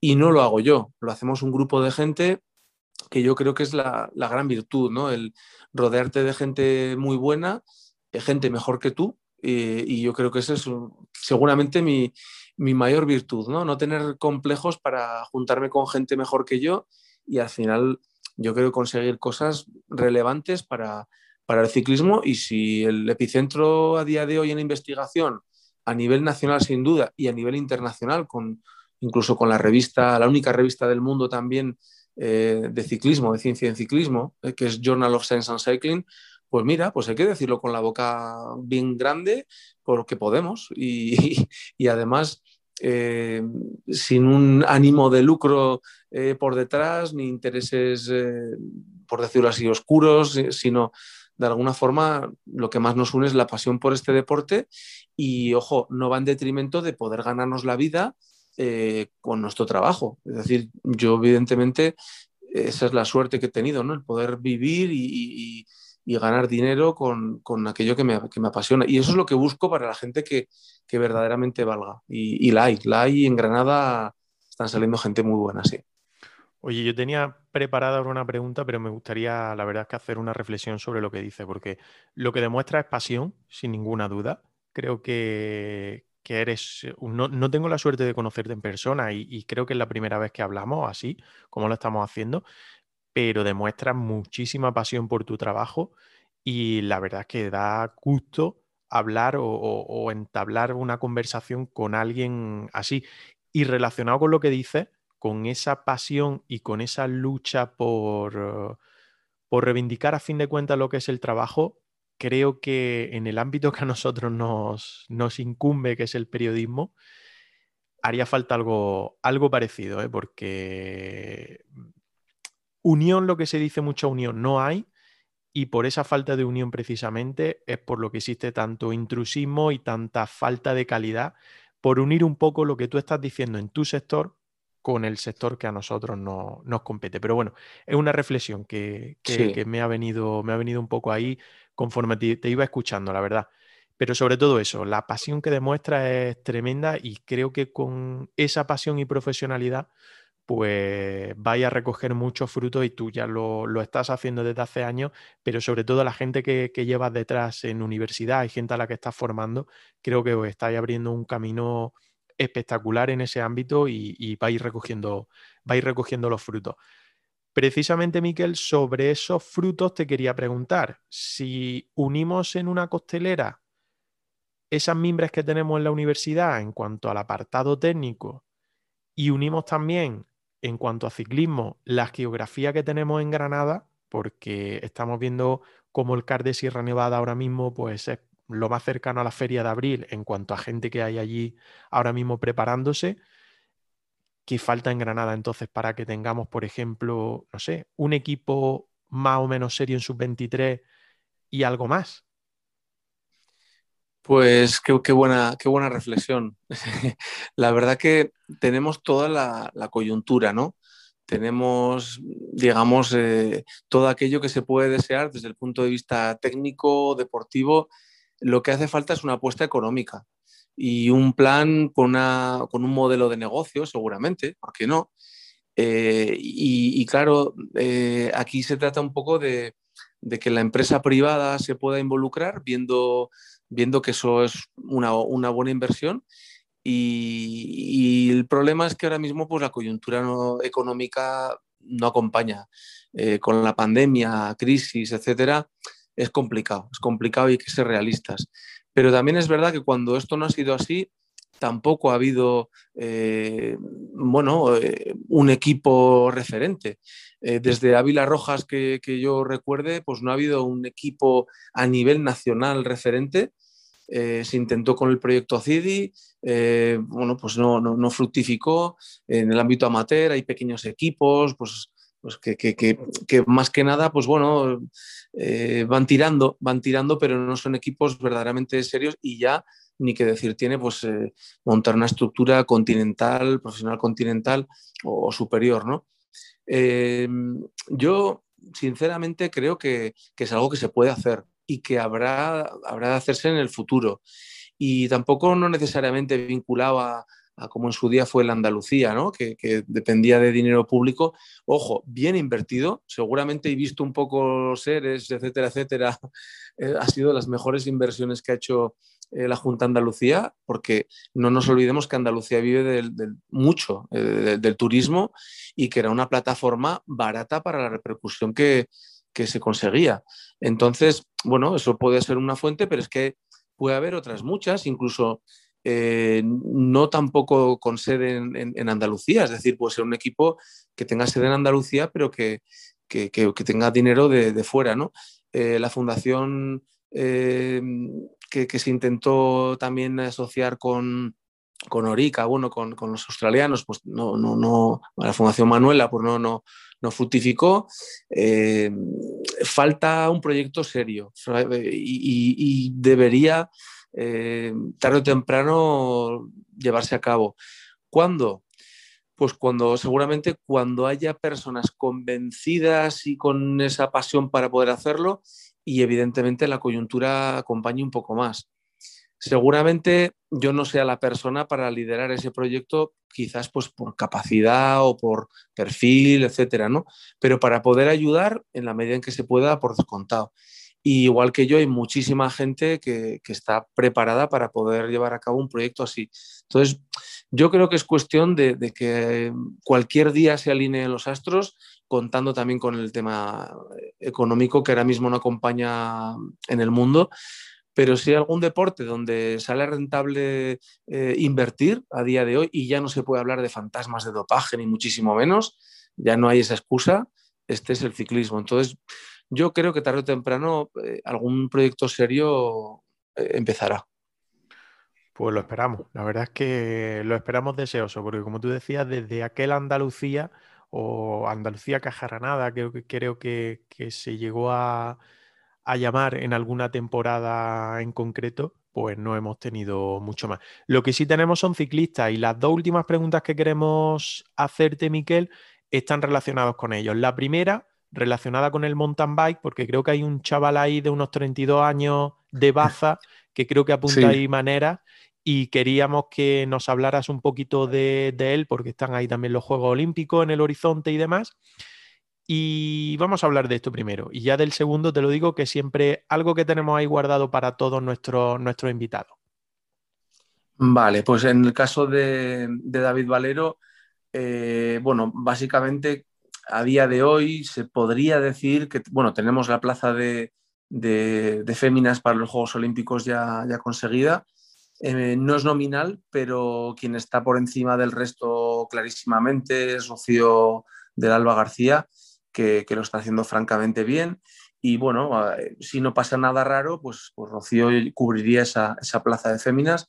De las dos previsibles para, para hombres, eh, si no pasa nada raro, vamos, en circunstancias normales, una debe ser para David Valero, porque está un punto dos por encima del resto y lo digo así clarísimamente. Es decir, yo no tengo ninguna duda de que él debe estar ahí y en cuanto a la segunda plaza, pues ahí sí que va a haber mucha batalla porque va a haber una serie de criterios, pero luego también eh, para eso el seleccionador pues tiene una, un, último voto de calidad, ¿no? Entre juventud, veteranía, es una prueba muy particular en Juegos Olímpicos, pero bueno, ahí un poco la pieza clave en hombres es David Valero, que, bueno, pensar en el diploma olímpico es pensar en su sitio y si las cosas van muy bien, pues igual que se alinearon los astros con, con Carlos Coloma, que entonces, por aquel entonces yo era su entrenador, no estaba en, en la federación, era su entrenador personal, bueno, pues yo era de los que veía muy, muy complicado que Coloma consiguiese una medalla, pero gracias a que el seleccionador, eh, también compañero de la Universidad de Granada, Cristóbal Sánchez, anticipase su, eh, su selección y lo hiciera público, se pudo planificar sin la presión de, unos resultados antes de los Juegos y gracias a eso el pico de forma se, se pudo hacer coincidir con el día D, hora H y junto a otras circunstancias, pues, pues sonó la flauta y se consigue una medalla. ¿Por qué no soñar con eso con David Valero? Yo lo he visto en Novemesto en persona, eh, estar con Ino Schurter hasta la última vuelta y hacer segundo. Es decir, Eh, vale que, estos últimos años quizás los demás han dado un punto más y los españoles han estado un punto por debajo, pero vamos a intentar darle esa tranquilidad, que planifique muy bien, que trabaje muy bien, que piense en ese día, que los Juegos Olímpicos pues, no son cada año y que, que se intente buscar la campanada, que luego pasan muchas cosas, desde una avería mecánica, un mal día, mil cosas, pero que debería estar en su diploma olímpico, que es su sitio natural, y a partir de ahí todo lo que vaya para adelante, eh, pues, pues sería un regalo, ¿no? La medalla, sinceramente, es, soñar, pero también lo era soñar con Coloma y lo consiguió. Entonces, vamos a hacerlo lo mejor posible y, David Valero pues ha demostrado que es un, corredorazo, no solo por talla física, ¿no? Que también. Así es, así es, la verdad es que sí en Sierra Nevada está, por cierto, concentrado preparando ya ese segundo tramo de, su temporada particular. Y por último, Miquel, que siempre a todo invitado que pasa por aquí para hacer la entrevista le presentamos nuestro trofeo regularidad 2021, en este caso patrocinado por 4CIC y Ciclismo de Granada. Y más que nada, pues lo que tratamos de, dar una clasificación de los ciclistas granadinos en profesional y en sub-23, ¿vale? Siempre hacemos la misma pregunta, favorito de nuestro invitado en el apartado profesional en esta temporada. Te recuerdo, seguro que lo tienes súper controlado, Carlos Rodríguez, Alejandro Ropero, Álvaro Cuadro, Gabriel Reguero y Chupe López Cózar. ¿Tu favorito para llevarse el trofeo? Joder, los quiero mucho a todos porque es que han sido mis niños. De hecho, bueno, yo he sido seleccionador andaluz de, carretera hace años, ¿eh? Y yo con Chupe, Chupe no ganó un campeonato España Junior, que ganó Cortina porque pinchó en el último kilómetro. Si no, vamos, yo estoy convencido que lo hubiese ganado Chupe, ¿no? A Gabri lo mismo, lo he tenido también desde crío. Eh, a Carlos Rodríguez lo conozco menos, pero, pero ya veis el pedazo corredor que es. He sido entrenador durante años de Álvaro Cuadros. De hecho, cuando no tenía equipo, yo le busqué Fundación eh, Contador y ese mismo año ganó todo en junior y pasó a pros directamente. Bajó luego de nuevo y volvió a subir. Es decir, los conozco a todos que, pues eso, son, son mis niños, ¿no? Hombre, a ver, eh, yo creo con, con la cabeza diría Carlos Rodríguez. Con el corazón es que Gabri, Chupe, eh, Álvaro Cuadros, a Ropero también lo conozco menos, también es otro corredorazo. Eh, eh, me lo ponéis muy, muy, jodido. Mira, por, darte, por darte una idea de cómo va, ¿vale? Con lo que llevan de temporada, que bueno, pues mm, Lógicamente, con la situación y demás, pues se han suspendido algunas pruebas y no han podido correr. Quien lidera la clasificación ahora mismo es Carlos Rodríguez con 105 puntos. Segundo va Gabriel Reguero con 60. Tercero, eh, Ropero con 40, no, con 55, después de Tirreno Adriático, que ha estado espectacular. Cuarto, Álvaro Cuadros con 40 y el Chupe López Cózar con 10 puntitos solo, pero claro, teniendo en mm. cuenta que solo ha corrido una prueba. Claro, Claro. A ver, en su 23, evidentemente, y si fuese absoluto también diría Carlos Rodríguez. Ya lo he dicho hoy que con, la cabeza no tendría ninguna duda. Con el corazón ahí se me dispersa todo, pero, pero es verdad que, bueno, que, Ropero pues está demostrando ahí que va dando sus pasitos y que, bueno, que lo está haciendo muy bien, pero también es verdad que, que un chupe de un día para otro te puede dar una campanada. Eh, un Álvaro Cuadros también te puede ganar una carrera. Gabri es un luchador impresionante, pero bueno, eh, Carlos Rodríguez en su 23, evidentemente sin ninguna duda, como decía, y luego pues vamos a dejar que, Ropero tenga su, momento. Y los demás que se le ocurren, que son mis niños, pero quien bien te quiere te hará llorar. Así que que den caña, que, que si no, los contratos no se firman solos. Bueno, pues apuntado queda, apuntado queda tu, pronóstico para, este 2021. Andrés, no sé si tienes alguna cuestión más o pregunta que le quieras lanzar a Miquel, que le dijimos, fíjate, que una media horita y vamos casi por una hora, yo creo ya. Sí, no, yo, una cuestión muy rápida, también relacionada un poco con, su importante papel en la, en la, universidad, y es el del, bueno, el del eh, subrayar el ciclismo femenino, porque afortunadamente estamos viendo cómo eh, cada vez es un, es un, ciclismo más atractivo, al que también llegan más los medios de comunicación, que eso es fundamental para, para que podamos valorarlo mejor. Pero eh, yo quería preguntarte por, por el papel de las, de las, chicas, de las jóvenes estudiantes en el, en el ámbito de las ciencias del deporte, si también estáis notando ese mayor interés eh, por parte de ellas en un deporte como, como el ciclismo, ¿no? De cara a formar a, futuras entrenadoras. Sí, sí, de hecho, a ver, siempre tenemos chicas, pero evidentemente menos que chicos también es algo porcentual en la carrera, ¿no? Eh, hay muchas menos chicas que chicos en deporte, cada vez más, y, espero que esto evolucione, ¿no? Que, la igualdad que tanto se nos llena la boca con, ello de, hablar de igualdad, pues también llegue al deporte, ¿no? Y bueno, alumnas he tenido excelentes. María Díaz Pernía, que ha sido eh, una buena y es una buena mountain biker. Ángela Ávila, que, ha montado una escuela de triatlón en Atarfe. Eh, bueno, este año también siempre tenemos ahí eh, alumnas, pero debo decir, y con, con pena, que ser mujer todavía sigue siendo un hándicap. Y lo digo así de claro.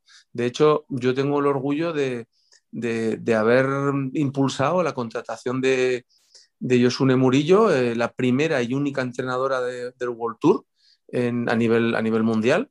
Eh, excelente, la mujer de, Juan Joroz, pero que, ya fue ciclista con Joanes Omarriba, eh, licenciada en Ciencias del Deporte, nivel 3, es decir, máster en alto rendimiento, súper preparada, pero que al final ser mujer es un hándicap en la sociedad y en el deporte en particular. Esto lo digo súper, súper claramente.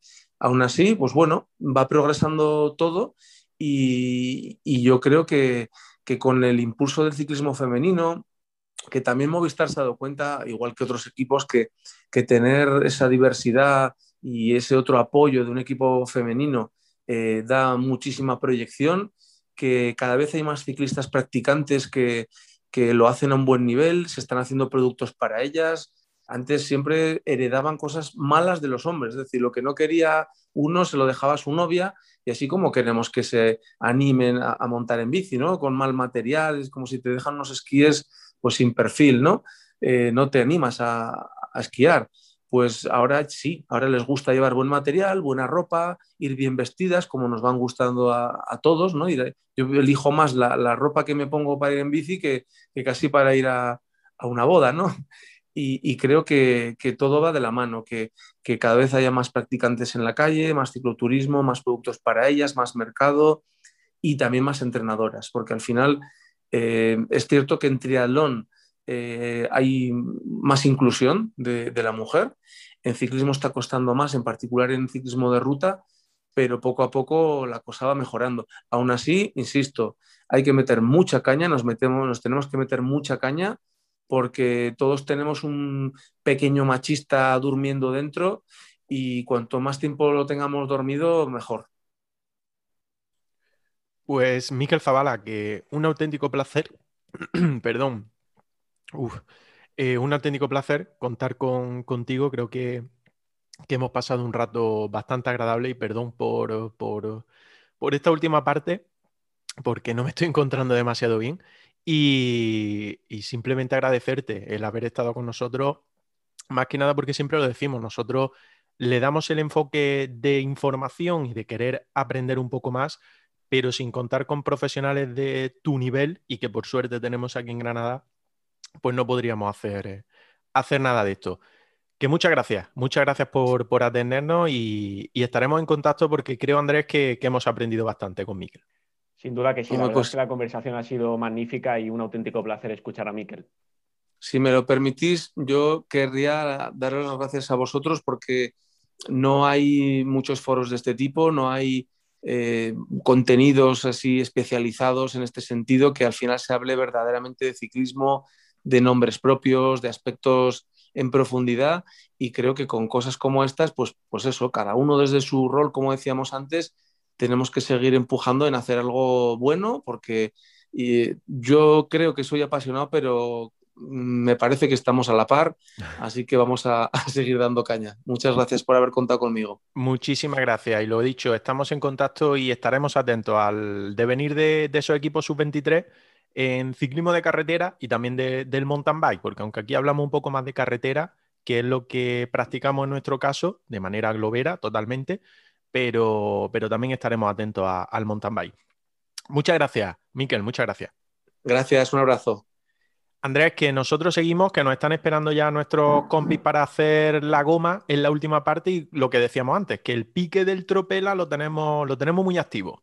Está incendiado completamente el tropela, creo además que vamos a empezar por ahí, así que sin mayor pausa y después de esta extraordinaria conversación tan detallada y en la que hemos aprendido tanto con Miquel Zabala, nos vamos directos a hacer la goma. Venga, vamos a ello.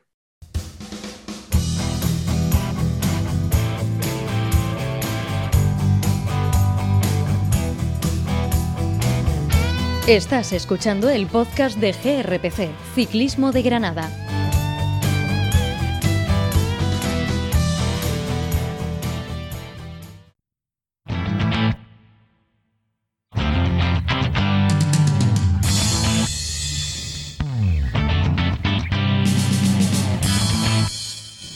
En GRPC Ciclismo de Granada hacemos la goma.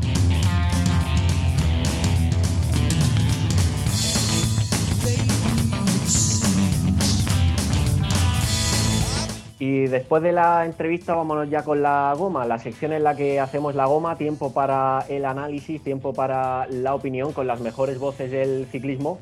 Y ya seguramente eh, los oyentes estarán extrañando de escuchar mi voz en esta presentación de la, sección. Bueno, vamos a explicarlo.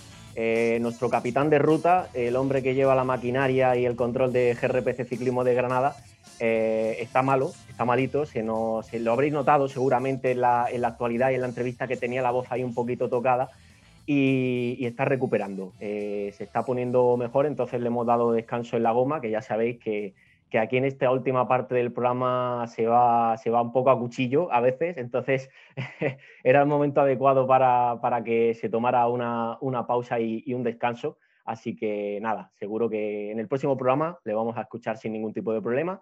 Mientras tanto, lo bueno es que la compañía es eh, sin duda inmejorable. Voy a ir presentando a los componentes de la goma de hoy. Eh, Fernando Sánchez, ¿qué tal? ¿Cómo estamos?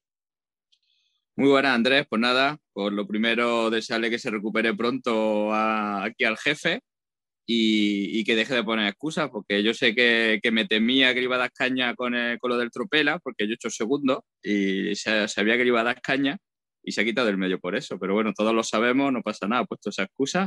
Recupérate pronto, tío. Eso es, eso es. Bueno, bueno, ya sabía yo que lo del tropela iba a traer, iba a traer caña, ¿eh? Ahora, ahora entraremos en materia precisamente con, con eso. Alfonso Roca, muy buenas, bienvenido como siempre y ¿qué tal? ¿Cómo estás? Hola, buenas tardes, muchas gracias y bueno, bien, como siempre, ¿no? Y al igual que, que Fernando de de pronta recuperación al jefe, que yo creo que más que lo del tropela, yo creo que ya estaba harto de nosotros, harto de escucharnos y no sabía cómo escaquearse. Yo he dicho, ya me tomo descanso y dejo de escuchar a esta gente, ya volveré la semana que viene. Sí, sí, eh, Así que nada. Ojo, no, no te extrañe que vaya, que vaya también por ahí, por ahí la cosa. Ya le preguntaremos cuando lo tengamos eh, al 100% la, la próxima semana. Alejandro todo. por supuesto, por supuesto. Ropero, bienvenido. Eh, bienvenido de nuevo a La Goma. Eh, bueno, eh, que nos han contado por ahí, aquí a Alfonso, a, Fernando, a Olivencia también le, contaron algo y a mí, que has, estado por ahí en una carrera en la que se ha ido muy despacio. Ahora, ahora nos contarás. Pero, ¿qué tal? ¿Cómo te encuentras? Pues, pues bien, bien, bien. Ya por aquí recuperando por casa y tal, después de, haber corrido la pruebecilla esa por allí por Italia. Y, nada, decir que cada vez que está escuchando a vosotros con el tema de Olivencia, digo, está huyendo de mí, tiene que estar huyendo, porque entre concentraciones, tal y cual, he estado varios programas de aquí de la Goma que no he podido estar con vosotros, y justo cuando vuelvo, digo, se caquea la Olivencia. Justo el jefe coge y se pira. Pero bueno, intentaremos, intentaremos echar aquí un ratillo entretenido con vosotros y, a ver si comentamos pues la actualidad y, a ver si vuelve pronto también Olivencia, que seguro que le echamos de menos. Claro que sí, claro que sí. Es verdad que, no hay manera de que coincidáis ¿eh? en el programa últimamente. Si no pasa una cosa, pasa otra. Es, increíble. Pues claro. Me está esquivando, me está esquivando. eso es, que no estés tú una semana, pues lógicamente es normal porque estás en la competición en los entrenamientos, pero que el día que estás tú no esté Olivencia, eso sí que es raro. Eso sí que, que es extraño. Sí, sí, sí, sí.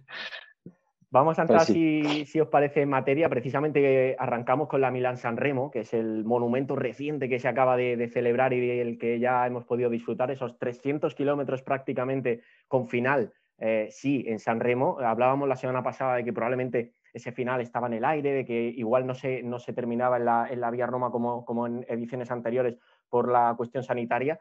El final ha sido como, como todos los años en esa recta después del descenso del, del Poggio Victoria para Jasper Stuyven, que ha roto el triunvirato, ha roto la, lógica de una prueba en la que se esperaba eh, que la lucha por la victoria estuviera entre Van der Poel, Van Aert y Alaphilippe. Llegaron los movimientos de los favoritos, llegaron un poquito más tarde de lo previsto, ya en la parte final del, podio, pero esos movimientos eh, que arranca la Philippe con continuidad de Van Aert, después eh, Van der Poel llega un poquito a contrapié, pero llega a coger el grupo. A esos movimientos se sumó Caleb yo creo que eso mm, descolocó bastante a los capos porque vieron que había un hombre muy rápido ahí eh, que podía levantarles la, victoria. Y también entró Stuben, entró Andersen, precisamente dos ciclistas que fueron valientes, se, metieron, eh, lanzaron el movimiento en el descenso del, del podio, abrieron el hueco suficiente para, para, llegar con la ventaja justa a la meta de, de San Remo. Y en ese desenlace fue Stuyven el corredor al que le quedaron más fuerzas, porque después de 300 kilómetros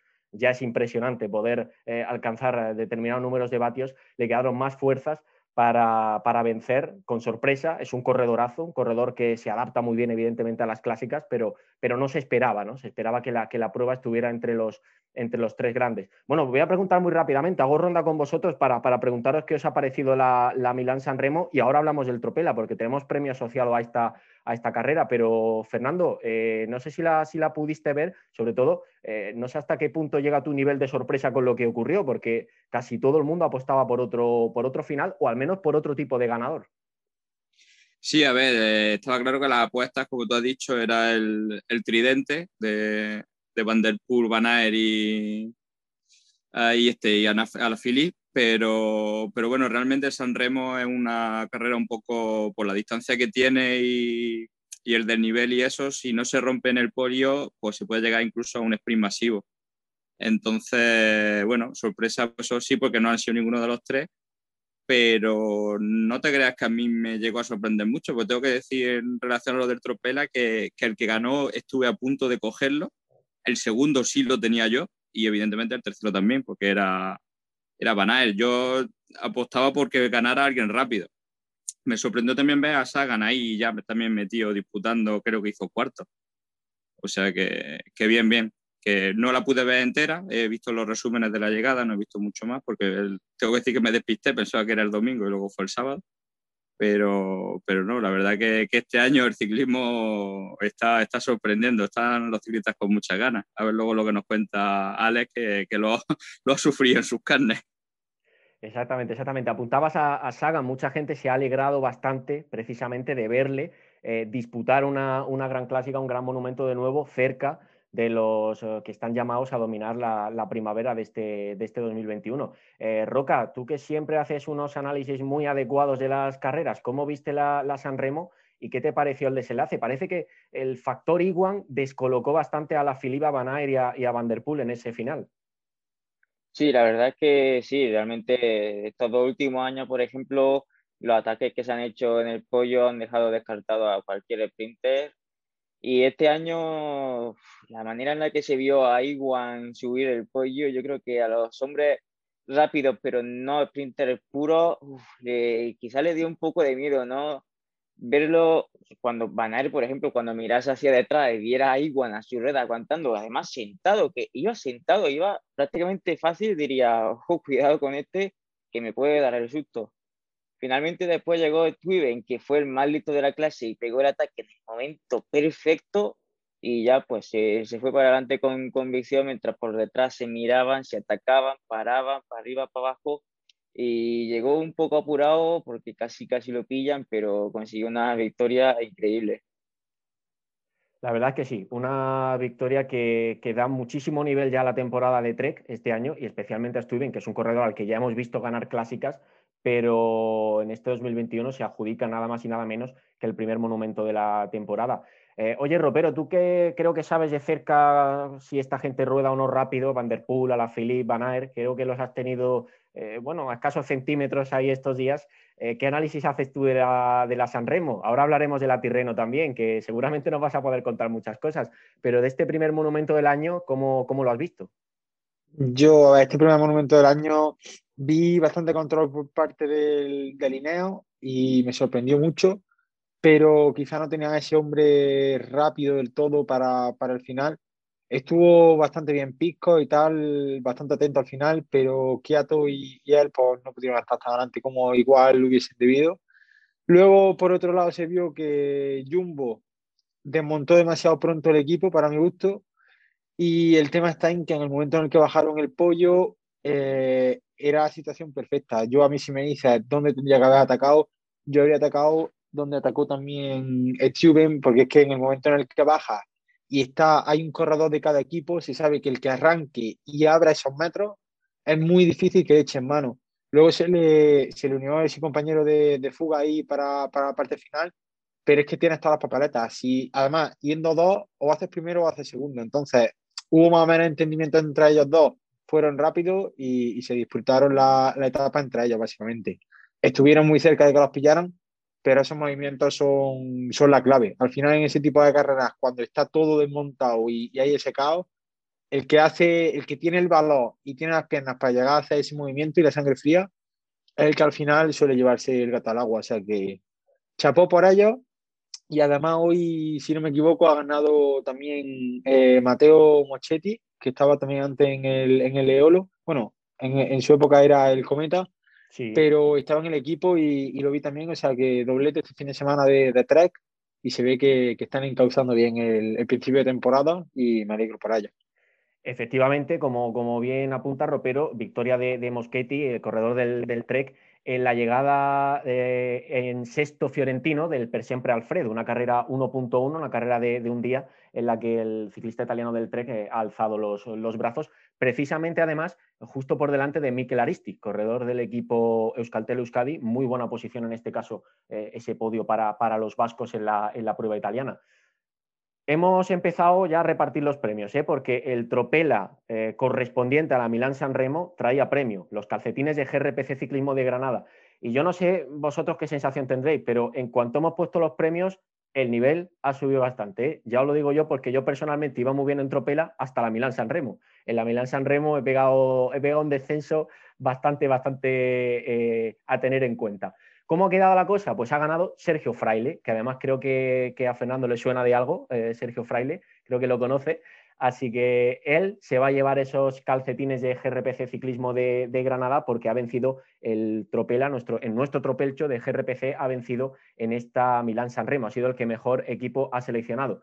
Segundo, ojo, en el podio, Fernando Sánchez, ahora te pediré reacción, Tercero, Olivencia, que venía quejándose porque le iba muy mal en Tropela y ha mejorado bastante, se ha metido en el podio de esta Milán San Remo. Cuarta posición para Eder Prieto, Dani Merino quinto, Álvaro Luna sexto, John Henao séptimo, José García la octava posición, novena posición para GNL, que viene dominando todavía la clasificación general, Jorge Collado décimo, ahí está yo en la décimo primera posición, bastante, bastante abajo, eh, Josh White, princesito, décimo segundo, y décimo tercera para eh, Roca. Ropero, en este caso, creo que no ha presentado equipo. Se está guardando eh, para el Giro o para alguna otra prueba, pero no, no, no has presentado equipo. Yo, yo, tengo que pedir perdón porque es que entre viajes, tal, esto, lo otro, el cansancio de, de estar corriendo en Tirreno, incluso creo que, ¿cuál fue? No sé si fue París-Niza o la propia Tirreno. Sí. Creo que en una de las dos no presenté tampoco el equipo porque es que fue justo antes de empezar ya a correr, una carrera, la otra, tal, al final tenía un descontrol que se me ha olvidado totalmente el, el mirar el tropela y, y darle un poquillo, de verdad. Bueno, bueno. Tengo que, que, pediros perdón y a ver si, si me pongo las pilas, que, mancho, me gusta a mí siempre disputar los, los fantasy estos, con los de fútbol siempre me los tomo muy en serio, pero con el ciclismo, con lo mío ya tengo suficiente, ya me aprietan suficiente ahí como para que además me apretéis vosotros. Claro, claro, bueno, no te preocupes y además eh, lo, lo, bueno es que aunque en la general perdamos puntos por no presentar equipo a una carrera, los premios van carrera por carrera. Así que si luego llegas y nos ganas en la, no sé, en la, en el Tour de Flandes, no, no hay inconveniente. no te preocupes. Estaremos atentos. Claro que sí, claro que sí. Recordamos a los usuarios que la siguiente prueba es la Vuelta a Cataluña, que tenemos hasta, bueno, el lunes ya se cierra, este lunes ya se cierra la posibilidad de presentar equipo y que los próximos premios seguramente van a venir de cara al Tour de Flandes. Ya iremos dando más, más detalles. Al ganador, eh, a Sergio Fraile, bueno, que se ponga en contacto con nosotros a, través de, redes sociales y ya gestionamos la, entrega de esos calcetines que, se ha llevado. Oye, Fernando, que te has metido en el podio, ¿eh? En la Milán San Remo. Sí, mira, y me la ha tenido que levantar un alcarreño, como tú dices. Eh, Sergio, el amigo Sergio, que es de aquí de, Guadalajara, que por cierto, tengo que decir que ya ha animado a otro de Guadalajara a entrar. Creo que tenemos ahí un tal Dani Castellón o Castejón o algo así, que ha entrado ahora, pues también es de Guadalajara. Además me ha dicho que del club en el que está es el que más anda, así que a ver si, si también lo demuestra en el Tropela. Y nada, los calcetines pues se los subiré yo al amigo Sergio. Y nada, pues yo me quedo con la miel en los labios. De todas maneras, yo me estoy reservando para el mono de, de Alex porque se me está quedando vecino, se me está quedando un figurín que ya te digo yo que, que me queda poco para entrar, ¿eh? Tú, tú sabes mucho, Fernando. Está, está atento a lo bueno. Claro, yo disputo, yo soy de clásica, yo toda la vida he sido de clásica, entonces es donde tengo que demostrar mi poderío. Pues eh, ojo porque ese mono, recordamos que lo vamos a regalar en el Giro, al ganador del tropelcho, de nuestro tropelcho en el Giro de Italia. Para seleccionar un equipo de cara a las tres semanas hay que estudiarse muy bien el recorrido y la participación. ¿eh? Eh, Roca, la verdad es que a nosotros dos no nos ha ido del todo bien en la, en la Milán San Remo, pero quedan oportunidades. Yo, yo estaba dejando que hablasen Ropero y Fernando. Yo aquí hoy no quería entrar porque vaya ridículo, me he dado una derecha. Solo me ha salvado el bueno de Aramburu, que vaya carrera buena que hizo. El resto de mi elegido ni estaban ni se le esperaban. ¡Qué desastre! Me alegro, me alegro que menciones a Aramburu porque, porque conviene subrayar también las carreras tan fantásticas que está haciendo el, corredor del equipo, del equipo Astana esta temporada y la buena pinta, la de alegrías que nos puede dar un ciclista así en, pruebas de un día, algo que, aquí en España pues, pues también necesitamos, oye, que, vayan saliendo corredores especialistas en este tipo de, jornadas. Eh, bueno, de, Milán San Remo poco, poco más que apuntar. El, Tropel ha demostrado algo que se dice esta prueba, que parece ser que, bueno, alguna gente opina que, es la más fácil de, terminar, pero la más difícil de ganar, y el Tropela lo, lo, ha demostrado, que era muy complicado eh, seleccionar equipo para una prueba que, en la que se acumula tanto desgaste y la explosión final de espectáculo llega habitualmente justo ahí en el, en el podio. Un año más el podio ha, empezado a seleccionar, a romper la, prueba y un año más también no hay un final masivo como, como tal, sino desde un ataque previo que rompe la, lógica de la llegada en grupo. Vamos a seguir en Italia, vamos a abrir el capítulo de la Tirreno Adriático porque eh, Alejandro Ropero, equipo Eolo Cometa, has estado ahí, eh, has peleado, has dado mucho la cara.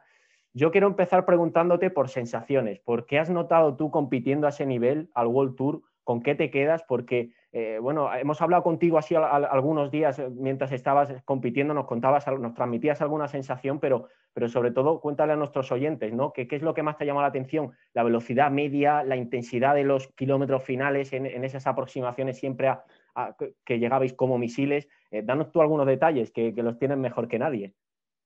Pues a ver, yo con de, esta, de este terreno con lo que sí que me quedaría es que el nivel eh, ha sido mucho más alto que otros años. El propio Iván Vaso estuvo con nosotros hablando el día antes de la crono, ya habiendo acabado la sexta etapa, y nos, hizo la comparación y nos, nos, dio a entender que, bueno, nos dio a entender, nos, nos demostró con datos que el año pasado si no me equivoco, desde el primero hasta el décimo clasificado, creo que había tres minutos y algo, y este año del primero al décimo había siete minutos. Es que si te paras a pensarlo, entre los diez mejores corredores de, una prueba que haya siete minutos, imagínate las diferencias. Es que eran, eran abismales. La gente, el nivel que están demostrando es súper alto, los ritmos en carrera han sido muy altos también. El recorrido por lo general, menos la cuarta etapa a priori, no iban a ser tan, tan, tan duros. Primera etapa fue el sprint, la segunda y la tercera eran una, etapa así más bien repachera y tal, y no eran tampoco tan selectivas. La cuarta, pues siendo la alta montaña, sí que fue dura, pero la quinta que fue la que se vio el espectáculo de Vanderpool con el frío, el agua y tal, eh, se esperaba que fuera dura, pero no tan dura. Con decirte que salimos, creo que fueron las dos primeras, las dos primeras horas, 50 de media, y yo hasta que se hizo esa fuga con ganas, iba mirando el cuenta kilómetros y veía 42 minutos, 41 kilómetros. Digo, pero bueno, ¿dónde estamos yendo, tío? Y, y, eran 200 kilómetros de etapa. Entonces, sí que es verdad que ha sido para mí la carrera más dura que he corrido con diferencia. Me he dado cuenta ya de dónde estamos aterrizando, ya en la máxima categoría. Y aunque seamos un equipo de segunda, por así decirlo, estamos jugando en la Champions League. O sea que los rivales son bien complicados. Es difícil sacar buenos puestos y hacer buenas carreras ya con, con esta gente, pero también nos motiva a seguir trabajando y a, intentar estar más adelante, intentar darnos a conocer y, y, poder hacer todo lo que podamos. Al final hemos buscado presencia en fuga, hemos intentado pelear por la clasificación de la montaña con, con mi compañero, con Albanese. Eh, hemos intentado tirar el pelotón también, como se nos vio en, en la sexta etapa, y, y, al final lo que tenemos que buscar, porque obviamente hay que ser realistas también sabemos que el nivel como para poder estar peleando por una etapa de tú a tú con los mejores del mundo no lo tenemos todavía pero eso nos motiva a seguir trabajando y, y, a seguir luchando. Alfonso, Fernando, ¿alguna cuestión, algo que queráis saber de esta Tirreno, ya que tenemos a uno de los grandes protagonistas de la, de la prueba con nosotros? Hombre, yo le quiero decir que, que, no sea mentiroso, que el momento que se queda de la Tirreno es de un guiño ahí que le hizo el Landa cuando estaban cenando, ¿no? ¿No te hizo un guiñito así de ojo? A ver, yo, yo tengo que confesar que el primer día me sorprendió bastante porque el primer día estuvimos atentos varios del equipo para, para intentar entrar en esa fuga y pelear por, por ese mayor de la montaña. Y, y, justo cuando fui a la salida y fui a, a, comenzar la primera etapa, llegó Holanda después de la presentación de equipo y tal, y se me acercó, me preguntó, ¿qué tal? ¿Cómo va? Esto, lo otro. Estuvo hablando conmigo un poco y ya me sorprendió. Digo, joder, macho, que hable con, con Mikel Landa ya algo que te llama la atención, ¿sabes? Siempre lo estás viendo por la tele y, y que sea tan cercano y tan, tan amable me, fue algo que me fue muy grato para mí y me, por eso, me sentí bastante bien. Y luego en algún hotel sí que verdad que coincidimos, lo típico, pues acaba de terminar de cenar, se va, dice, bueno, buenas noches, ropero, tal. Cosas así, al final, son gestos de gente tan grande que no te lo esperas, que, que esos, esos, simples detalles ya te llenan un poco. Ya al verte con ellos y, y sentir esas cosas te, te llenan.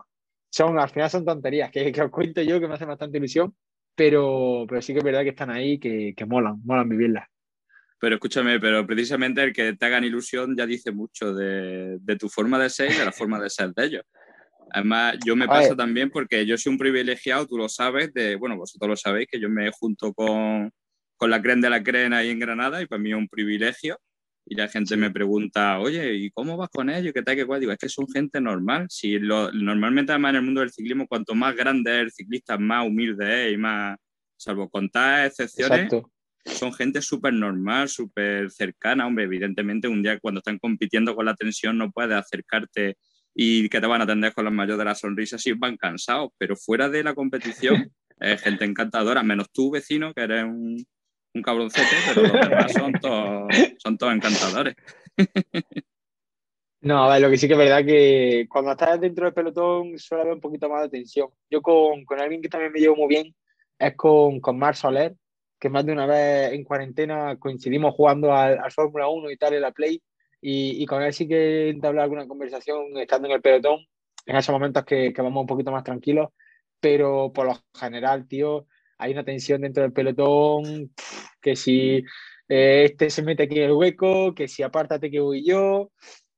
Eh, es tenso, es tenso, el tema está tenso. Oye, la gente aprieta bastante y, y, es chungo. Ropero, ahora que, ahora que mencionas esto, yo, yo, te quería hacer una pregunta relacionada con ese, con ese asunto. Siempre se ha dicho, ¿no? Eh, la gente que sigue el ciclismo muy de cerca siempre ha comentado que los, los grandes bloques eh, tienen mucho control y mandan mucho en los pelotones profesionales en carreras de este nivel, ¿no? Tú ahí has estado codo con codo y además codo con codo de manera literal, porque te vimos en la primera etapa, en la aproximación para Albanese, trabajando en cabeza de pelotón en los kilómetros finales. Te vimos el día que, que se intentó echar abajo la fuga, como también junto a, a, tu compañero te metiste adelante, junto a los de Keuning, a los Jumbo Visma, a los Ineos, que además no llevaban sí. precisamente su bloque B, llevaban prácticamente todos el equipo más, más, eh, más puntero. Eh, se nota que tienen mucho mando. Por ejemplo, un equipo como de Keuning, en una, en una aproximación que termina el sprint, en los días que terminaban ya no la, etapa, se nota que tienen mucho mando los belgas y que son un poquito los jefes de ese tipo de, días. Sí, a ver, al final sí que es verdad que, por ejemplo, la llegada del primer día, nosotros estábamos trabajando para Belletti, porque Alba estuvo en la fuga. y, y, el tema está en que mm, cuando te comparas con esas escuadras, si te paras a pensarlo, nosotros pues no tenemos, a ver, tenemos gente rodadora, pero te para a compararte con ellos y tienen auténticos, auténticas vigas a la hora de rodar, tíos de, de 80, 80 kilos y que te mueven unos vatios increíbles en el llano, entonces para ellos sí que es verdad que es bastante más fácil mantener tanto la posición como luego poder lanzar el sprint y llegar a tener pues, a lo mejor esos dos o tres hombres para el final que te hagan ese último push para dejarte a tu sprinter justo el último que sprinte y que ya llegue a la meta. A lo mejor te deja al sprinter a un kilómetro o a menos de un kilómetro, a 500 metros de la meta. La diferencia con nosotros es que, por ejemplo, en esa primera etapa eh, intentamos colocar a Manuel, dejarlo a Belletti lo más adelante posible antes de que llegara a esa última recta, que no sé si recordáis que eran cerca de 10 kilómetros, creo, y al final a lo que nos dedicamos nosotros fue a intentar colocarlo lo más adelante posible, incluso llegando a tirar, para dejarlo en esa última curva, adelante colocado dentro y, alrededor de esos trenos que había de, del resto de equipos, que son los que al final se pueden realmente encargar de hacer una aproximación así. Para nosotros, pues eso, es, difícil, es complicado porque yo, por ejemplo, yo con 60 kilos y, y 1,70 que mido, cualquiera que llegue ahí que pega cuatro zapatazos más fuerte que yo, pues me va a quitar la posición o incluso si empiezan a meterme codos o se me echan encima, no, uno no impone tanto como, como puede imponer un corredor de esas características. Pero bueno, al final, por ejemplo, cuando se haga una aproximación en una subida y tal, si yo algún día tengo que, ayudar a alguien a aproximarlo y eso, pues supongo que tendré mejor presencia a la hora de entrar en una subida que, pues, que esa gente. Que también se meten rápido, ¿eh? No te digo que no, porque esa gente también entra rápido a la subida. Pero quizá a la larga pueda ayudar un poquito más al resto de mis compañeros en subida y esa gente pues esté más hecha para, para rodar por el plano, que, que al final es lo que mejor se les da. Sí, vamos, yo me acuerdo, por ejemplo, el día del de Lido Di Fermo, la, sexta etapa, que te veía entrar al relevo varias veces al frente del pelotón, con Sdenek Stibar justo, justo al lado, que es un tío que lleva tantos años trabajando para, para De Keunig en la, en la parte delantera de punta de lanza. Y a mí personalmente me hacía bastante ilusión porque te veía ahí con valentía, echando, echándole mucha, mucha cara a la carrera en el buen sentido de la palabra. Y oye, eso es, eso era, eh, es de aplaudir, esa, esa, actitud, por supuesto. Eh, Roca, ¿algo que le quieras eh, plantear a, a, Ropero relacionado con la Tirreno? No, yo creo que pero ya le hemos planteado buenos temas. Eh, las sensaciones, cómo se siente ahí dentro, ya lo ha comentado bastante bien. Por mi parte, no, no hay nada que, preguntar. Pues fíjate, yo, yo sí te, te, lanzo otra antes de, de que cambiemos de, de tema. Eh, ha sido el mejor clasificado de Olo en la general de, de una Tirreno Adriático en la que recordamos a riesgo de ser pesado, porque yo lo recordaba también bastante la semana pasada, una, una la que ha ganado Pogachar, en la que hemos visto victorias de etapa de Alaphilippe, de Van der Poel, de Van en la que Van Aert también ha estado metido en la lucha por la general. Eh, hemos visto a Landa tercero, a Bernal, a Geraint Thomas. Y tú has sido el que mejor clasificación general ha hecho con el equipo y además ha sido decimoquinto en, los, en la clasificación de los jóvenes. Eh, no sé si te ha dicho que te han dicho desde, desde Olo o que, se te transmite después de la, del magnífico papel que ha, que ha realizado en esta prueba. A ver, yo más que la clasificación general, eh, me he quedado con la segunda y con la tercera etapa, en las que pues, conseguí entrar adelante con, con, los mejores en ese grupito. Creo que el segundo día entramos unos 40 o así.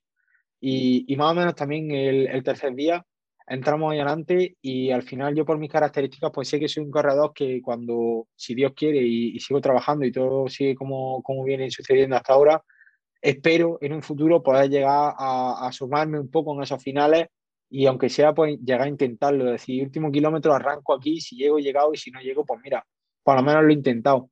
Pero nada más que el hecho de verme por ahí ya me ha, me ha dado esa motivación y ha sido lo que más me ha llenado.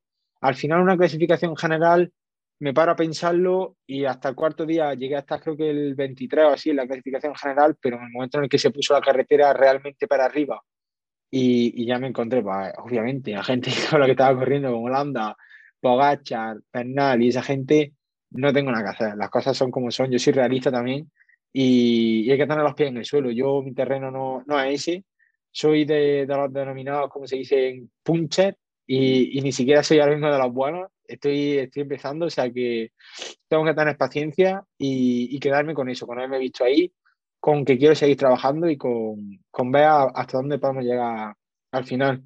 Pero, pero ya te digo, con el tema de la clasificación general, a mí me gusta poder representar al equipo, me da esta oportunidad, sobre todo para lo mejor del calendario que, que este año, que ojalá pueda repetir el año que viene y que, y que ya te digo, me ha llenado bastante, pero más que más allá del tema de la clasificación general, me quedo con, con lo otro, con haberme podido ver cerca en esas etapas que realmente sí que, que son para mí. Venga, eh, Andrés. Dale, dale. Andrés, no, te, es que le voy a hacer la pregunta que yo creo que todos queremos hacerle. ¿Te han dicho algo del Giro o no? Que te queremos ver en el Giro. Del, no, no, no. Del Giro no. Del Giro os comento ahora. Estamos a domingo ahora mismo. Dinos, dinos, Mañana lunes. que te hemos perdido un poco, eh, por la Alejandro. tarde subiré a Car. A ver, ahora. Estamos teniendo un poquillo de algunos problemillas de cobertura. Sí, parece que ahora, ahora te escuchamos mejor. Cuéntanos desde el principio casi que es que no, no te hemos escuchado bien.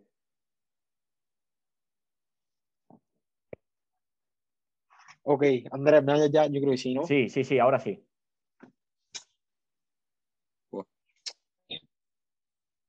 Creo que tenemos un poquito Ah, de, de retorno. Que. Un segundo.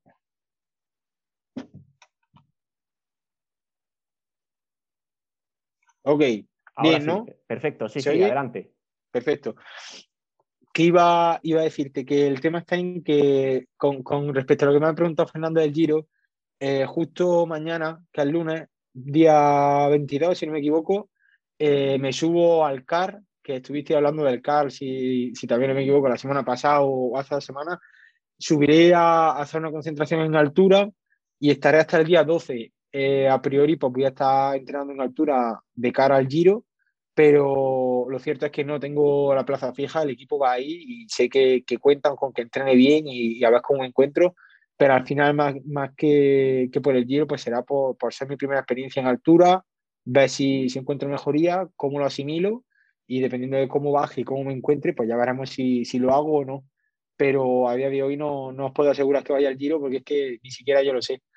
Voy a trabajar para intentar que cuenten conmigo, estoy en esa prelista, por así decirlo, de, de seleccionar del equipo, pero ya os digo, no lo tengo, no lo tengo asegurado. Tendré que ganarme puesto por lo que, por lo que tengo entendido en el Tour de los Alpes, que lo corro el día 19 de abril, del 19 al 23 creo que es, y, y veremos a ver cómo se da y, y si finalmente cuentan conmigo. Pero queda mucho, queda mucho todavía para el Giro y no es algo tampoco que, que me obsesione. Si, si llego a estar en forma para ir al Giro, me gustaría ir, pero si incluso no llego a tener la forma o no estoy del todo bien como para ir, prefiero no, no ir a un Giro porque 21 días ya se me puede hacer demasiado largo. Puede ser más una tortura que, que una recompensa, o sea que poquito a poco y a seguir trabajando, es lo que toca. ¿Algo en el calendario, antes de que, de que llegue definitivamente el Giro de Italia, algo en el calendario que tengas ya, ya cerrado para las próximas semanas? Únicamente eso, antes, conforme baja el 12 de abril, lo siguiente que corro es el 19, allí el Tour de Alps, creo que se llama. Y, y a eso, del 19 al 23. Pero ya os digo, después del 23, ya si corriera el Giro, creo que empieza el día 8 de mayo. O sea que pues recuperaría esas dos semanillas que hay entre medias y, y ya veríamos a ver cómo, cómo iniciaríamos. Pero ya os digo, no, no, no tengo nada seguro y ya me lo han dicho del equipo que, a ver, lo estoy preparando, pero que no es seguro. O sea que veremos poco a poco. Claro que sí. Eh, recta final ya de la goma, pero por supuesto eh, nos gusta hablar siempre de la categoría sub-23. Alfonso Roca, has corrido con el Eibar en Navarra. Eh, sigue siendo bastante duro este inicio de, campaña sub-23 con mal tiempo. La semana pasada en, el, en, la primera prueba nos hablaba precisamente de eso, de lo, de lo duro que se, con la lluvia de por medio, el ritmo al que se marchaba. Eh, ¿Qué tal hoy las sensaciones en Navarra? Porque creo que también el viento ha pegado muy fuerte y eso ha convertido la, jornada en otro, infierno. Sí, aquí eh, en el País Vasco estoy encontrando este año un, libro de aprendizaje, ¿no? El primer día en Sumaya fue introducción, pasé página y me encontré el tema 2, lluvia, y hoy ha tocado el tema 3, viento. a ver qué nos depara el cuarto, tema, pero bueno, sí, estamos sufriendo de lo lindo en estas dos semanas. Las condiciones climatológicas no, no están viniendo bien, me ha tocado frío y viento y se ha hecho una etapa muy dura. Empezamos con relativa calma, pero al kilómetro 10, Lizarte, que tiene además tiene una Esparza que es de allí, de Estella, y, se conoce a la perfección el recorrido, lo tenían bien estudiado, kilómetro 10, giro a la izquierda, aire de costado y han empezado con los abanicos. Y a partir de ahí ha sido ya abrir gas a tope y todo el día bloque, intentando recuperar, pero ha sido realmente difícil. Ha habido momentos en el que hemos tenido ahí el pelotón, hemos tenido la posibilidad de, de entrar, pero la gente en los grupos traseros no, no, colabora como deberían colaborar y de esa manera se han escapado las opciones de volver al pelotón. Se ve que la gente muy, muy conformista le basta con, con acabar ahí simplemente en un grupo, en un grupo trasero y bueno, pues sin más. Al final yo estoy viendo que, poco a poco voy encontrando las sensaciones, voy cogiendo el ritmo y, y la pierna van a mejor Hoy en los puertos que, he subido me he encontrado bien y, yo creo que dentro de poco ya, ya empezaré a, a, llevar el ritmo que quiero, a estar donde, donde quiero y donde creo que, que, puedo estar. Cuando vuelvas a andar en bici por aquí, por tierras del sur, te va a parecer un paraíso, ¿eh? yo creo que sí, cuando llegue allí con mis solecitos y muy, mi buen tiempo, uh, lo voy a agradecer muchísimo. Sin duda, sin duda. La verdad es que sí. Aquí eh, yo creo que el que mejor se mueve en condiciones de tanta adversidad, nuestro Mats Peders en particular, es, Fernando Sánchez. Sí, a ver, yo ya lo he dicho, realmente no, no creéis que a mí me gusta correr con, con, frío y con lluvia y eso, pero sorprendentemente se me da súper bien. Y, y siendo circuito, pues mejor. Y si son peligrosos, mejor. se, ve que o que estoy que me falta un tornillo o como siempre he dicho que realmente en la realidad con lluvia frío los motores se limitan la gente que es muy fuerte va más tranquila y nos da una oportunidad a los que somos un poco más malos y a lo mejor algo más habilidosos para hacer alguna cosilla cosilla interesante claro. Sin duda sin duda que sí muy interesante. Antes de, despediros, voy a, pasarme por el muro de comentarios porque siempre nos gusta dar voz, espacio a, los oyentes de GRPC Ciclismo de, Granada, ese muro que tenemos en Ivox, donde recordamos, está bien que, se pase la gente que, nos escucha, nos deje un like y, por supuesto, cualquier tipo de, de comentario, interacción que consideren oportuna. Sergio Fraile es de los que se ha pasado por el muro, eh, un poquito para restregarnos también que ha ganado en la, en la Milán San Remo, en nuestro tropelcho. Dice: Hola, hola, desde la Alcarria, con desnivel, como ha demostrado esta semana Fernando Sánchez. Ojo al tropelcho que creo que me he llevado la Milán San Remo, que me vale el mono de crono de talla S. Ojo, que le vale el mono de, ropero. Pero hay que recordarle a Sergio que este no es el premio de la Milán San Remo, que este viene en el, en el Giro de Italia, pero con lo bien que se le ha dado la Milán San Remo, no descarto para nada que se pueda, que se pueda llevar el premio también en el Giro. Por cierto, también nos dice Fraile Olivencia, Daniel Castellot, que se unió ya al Tropelcho, es amigo mío, el más fuerte de mi club, de mi club ciclista Humanes de Guadalajara, los alcarreños en el Tropelcho. Nos aceptáis, ¿verdad? Por supuesto que sí. Aceptamos a, cualquiera en el Tropelcho de GRPC Ciclismo de, Granada, cualquiera puede, puede apuntarse. Eh, Ropero ya está viendo que, el mono de talla S de crono eh, está llamando mucho la atención de los usuarios, ¿eh? que la gente se apunta. Está, está bastante cotizado, ¿eh? La gente va con el cuchillo entre los dientes y peleando por, el mono. Ya sabéis, tenéis que estar atentos para ese giro. Ya ves quién, quién es el afortunado y quién tiene ese buen ojo a la hora de, hacer la plantilla. Yo, eh, yo, tengo que decir, yo tengo que decir que, aunque es un regalazo, evidentemente el mono de, de, de Ale es un regalazo, pero mi reto real es meterme dentro de ese mono, no ganarlo, sino si lo ganara, meterme dentro del mono. recuerdo que yo empecé aquí con 76 kilos y ya estoy en 68 justo. Ojo, ojo, eh. Ojo cuando acabemos la temporada de podcast, yo creo que ya entras. Como mido igual que Alex, tengo que quedarme 60 kilos, así de fácil, para entrar en el mono. Sí, sí, sí. Las cuentas son fáciles. claro que sí, claro que sí.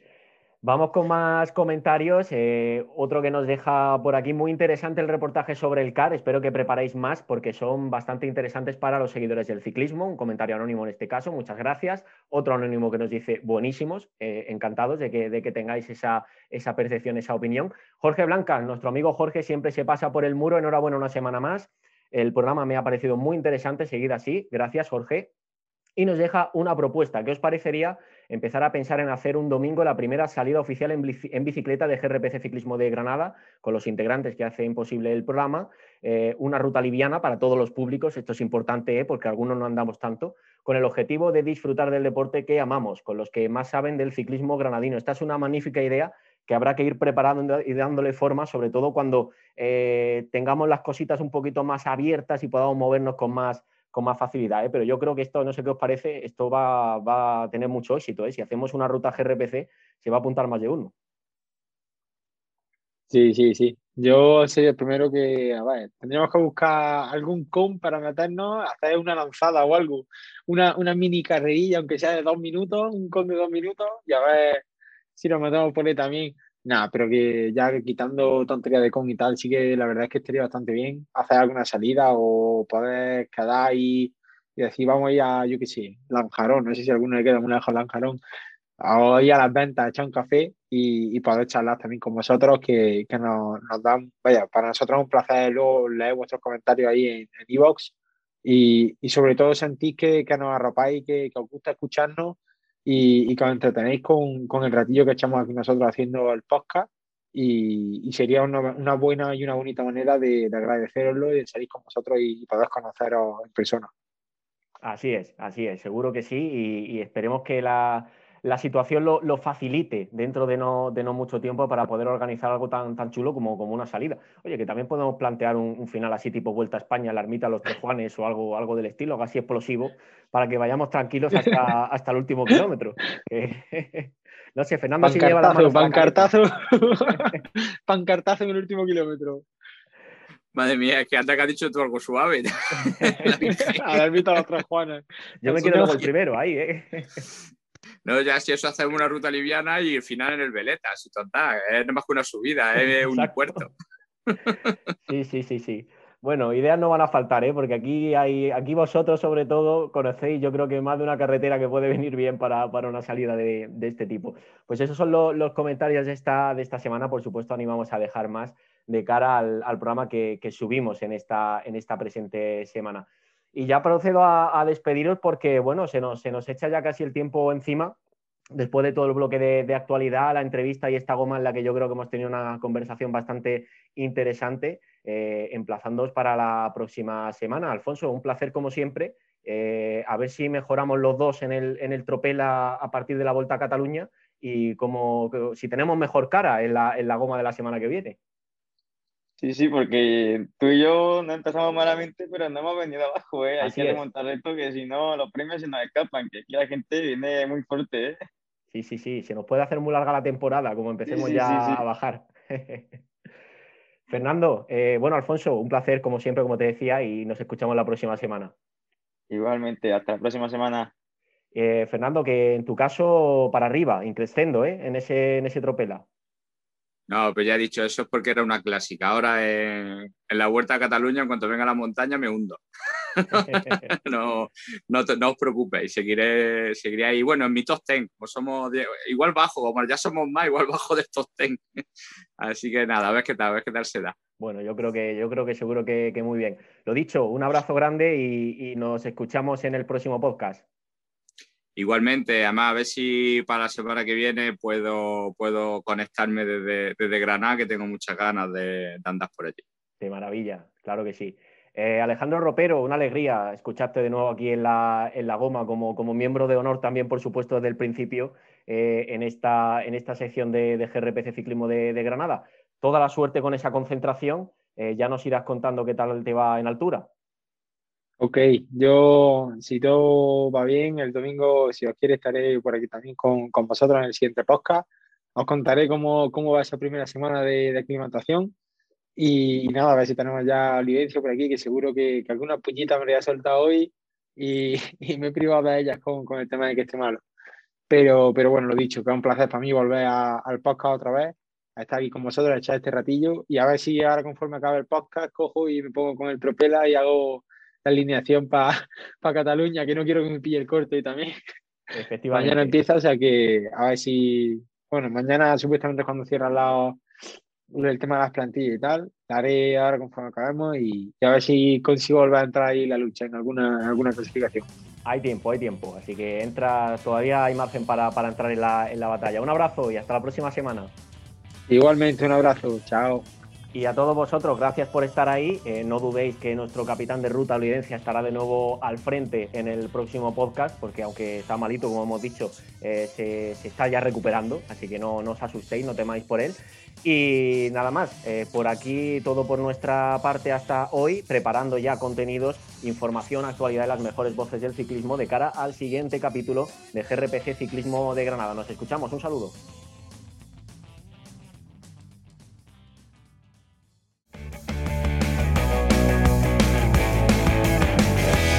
Escúchanos en iVoox y Spotify. Síguenos en redes sociales. GRPC Ciclismo de Granada en Instagram, Twitter y Facebook.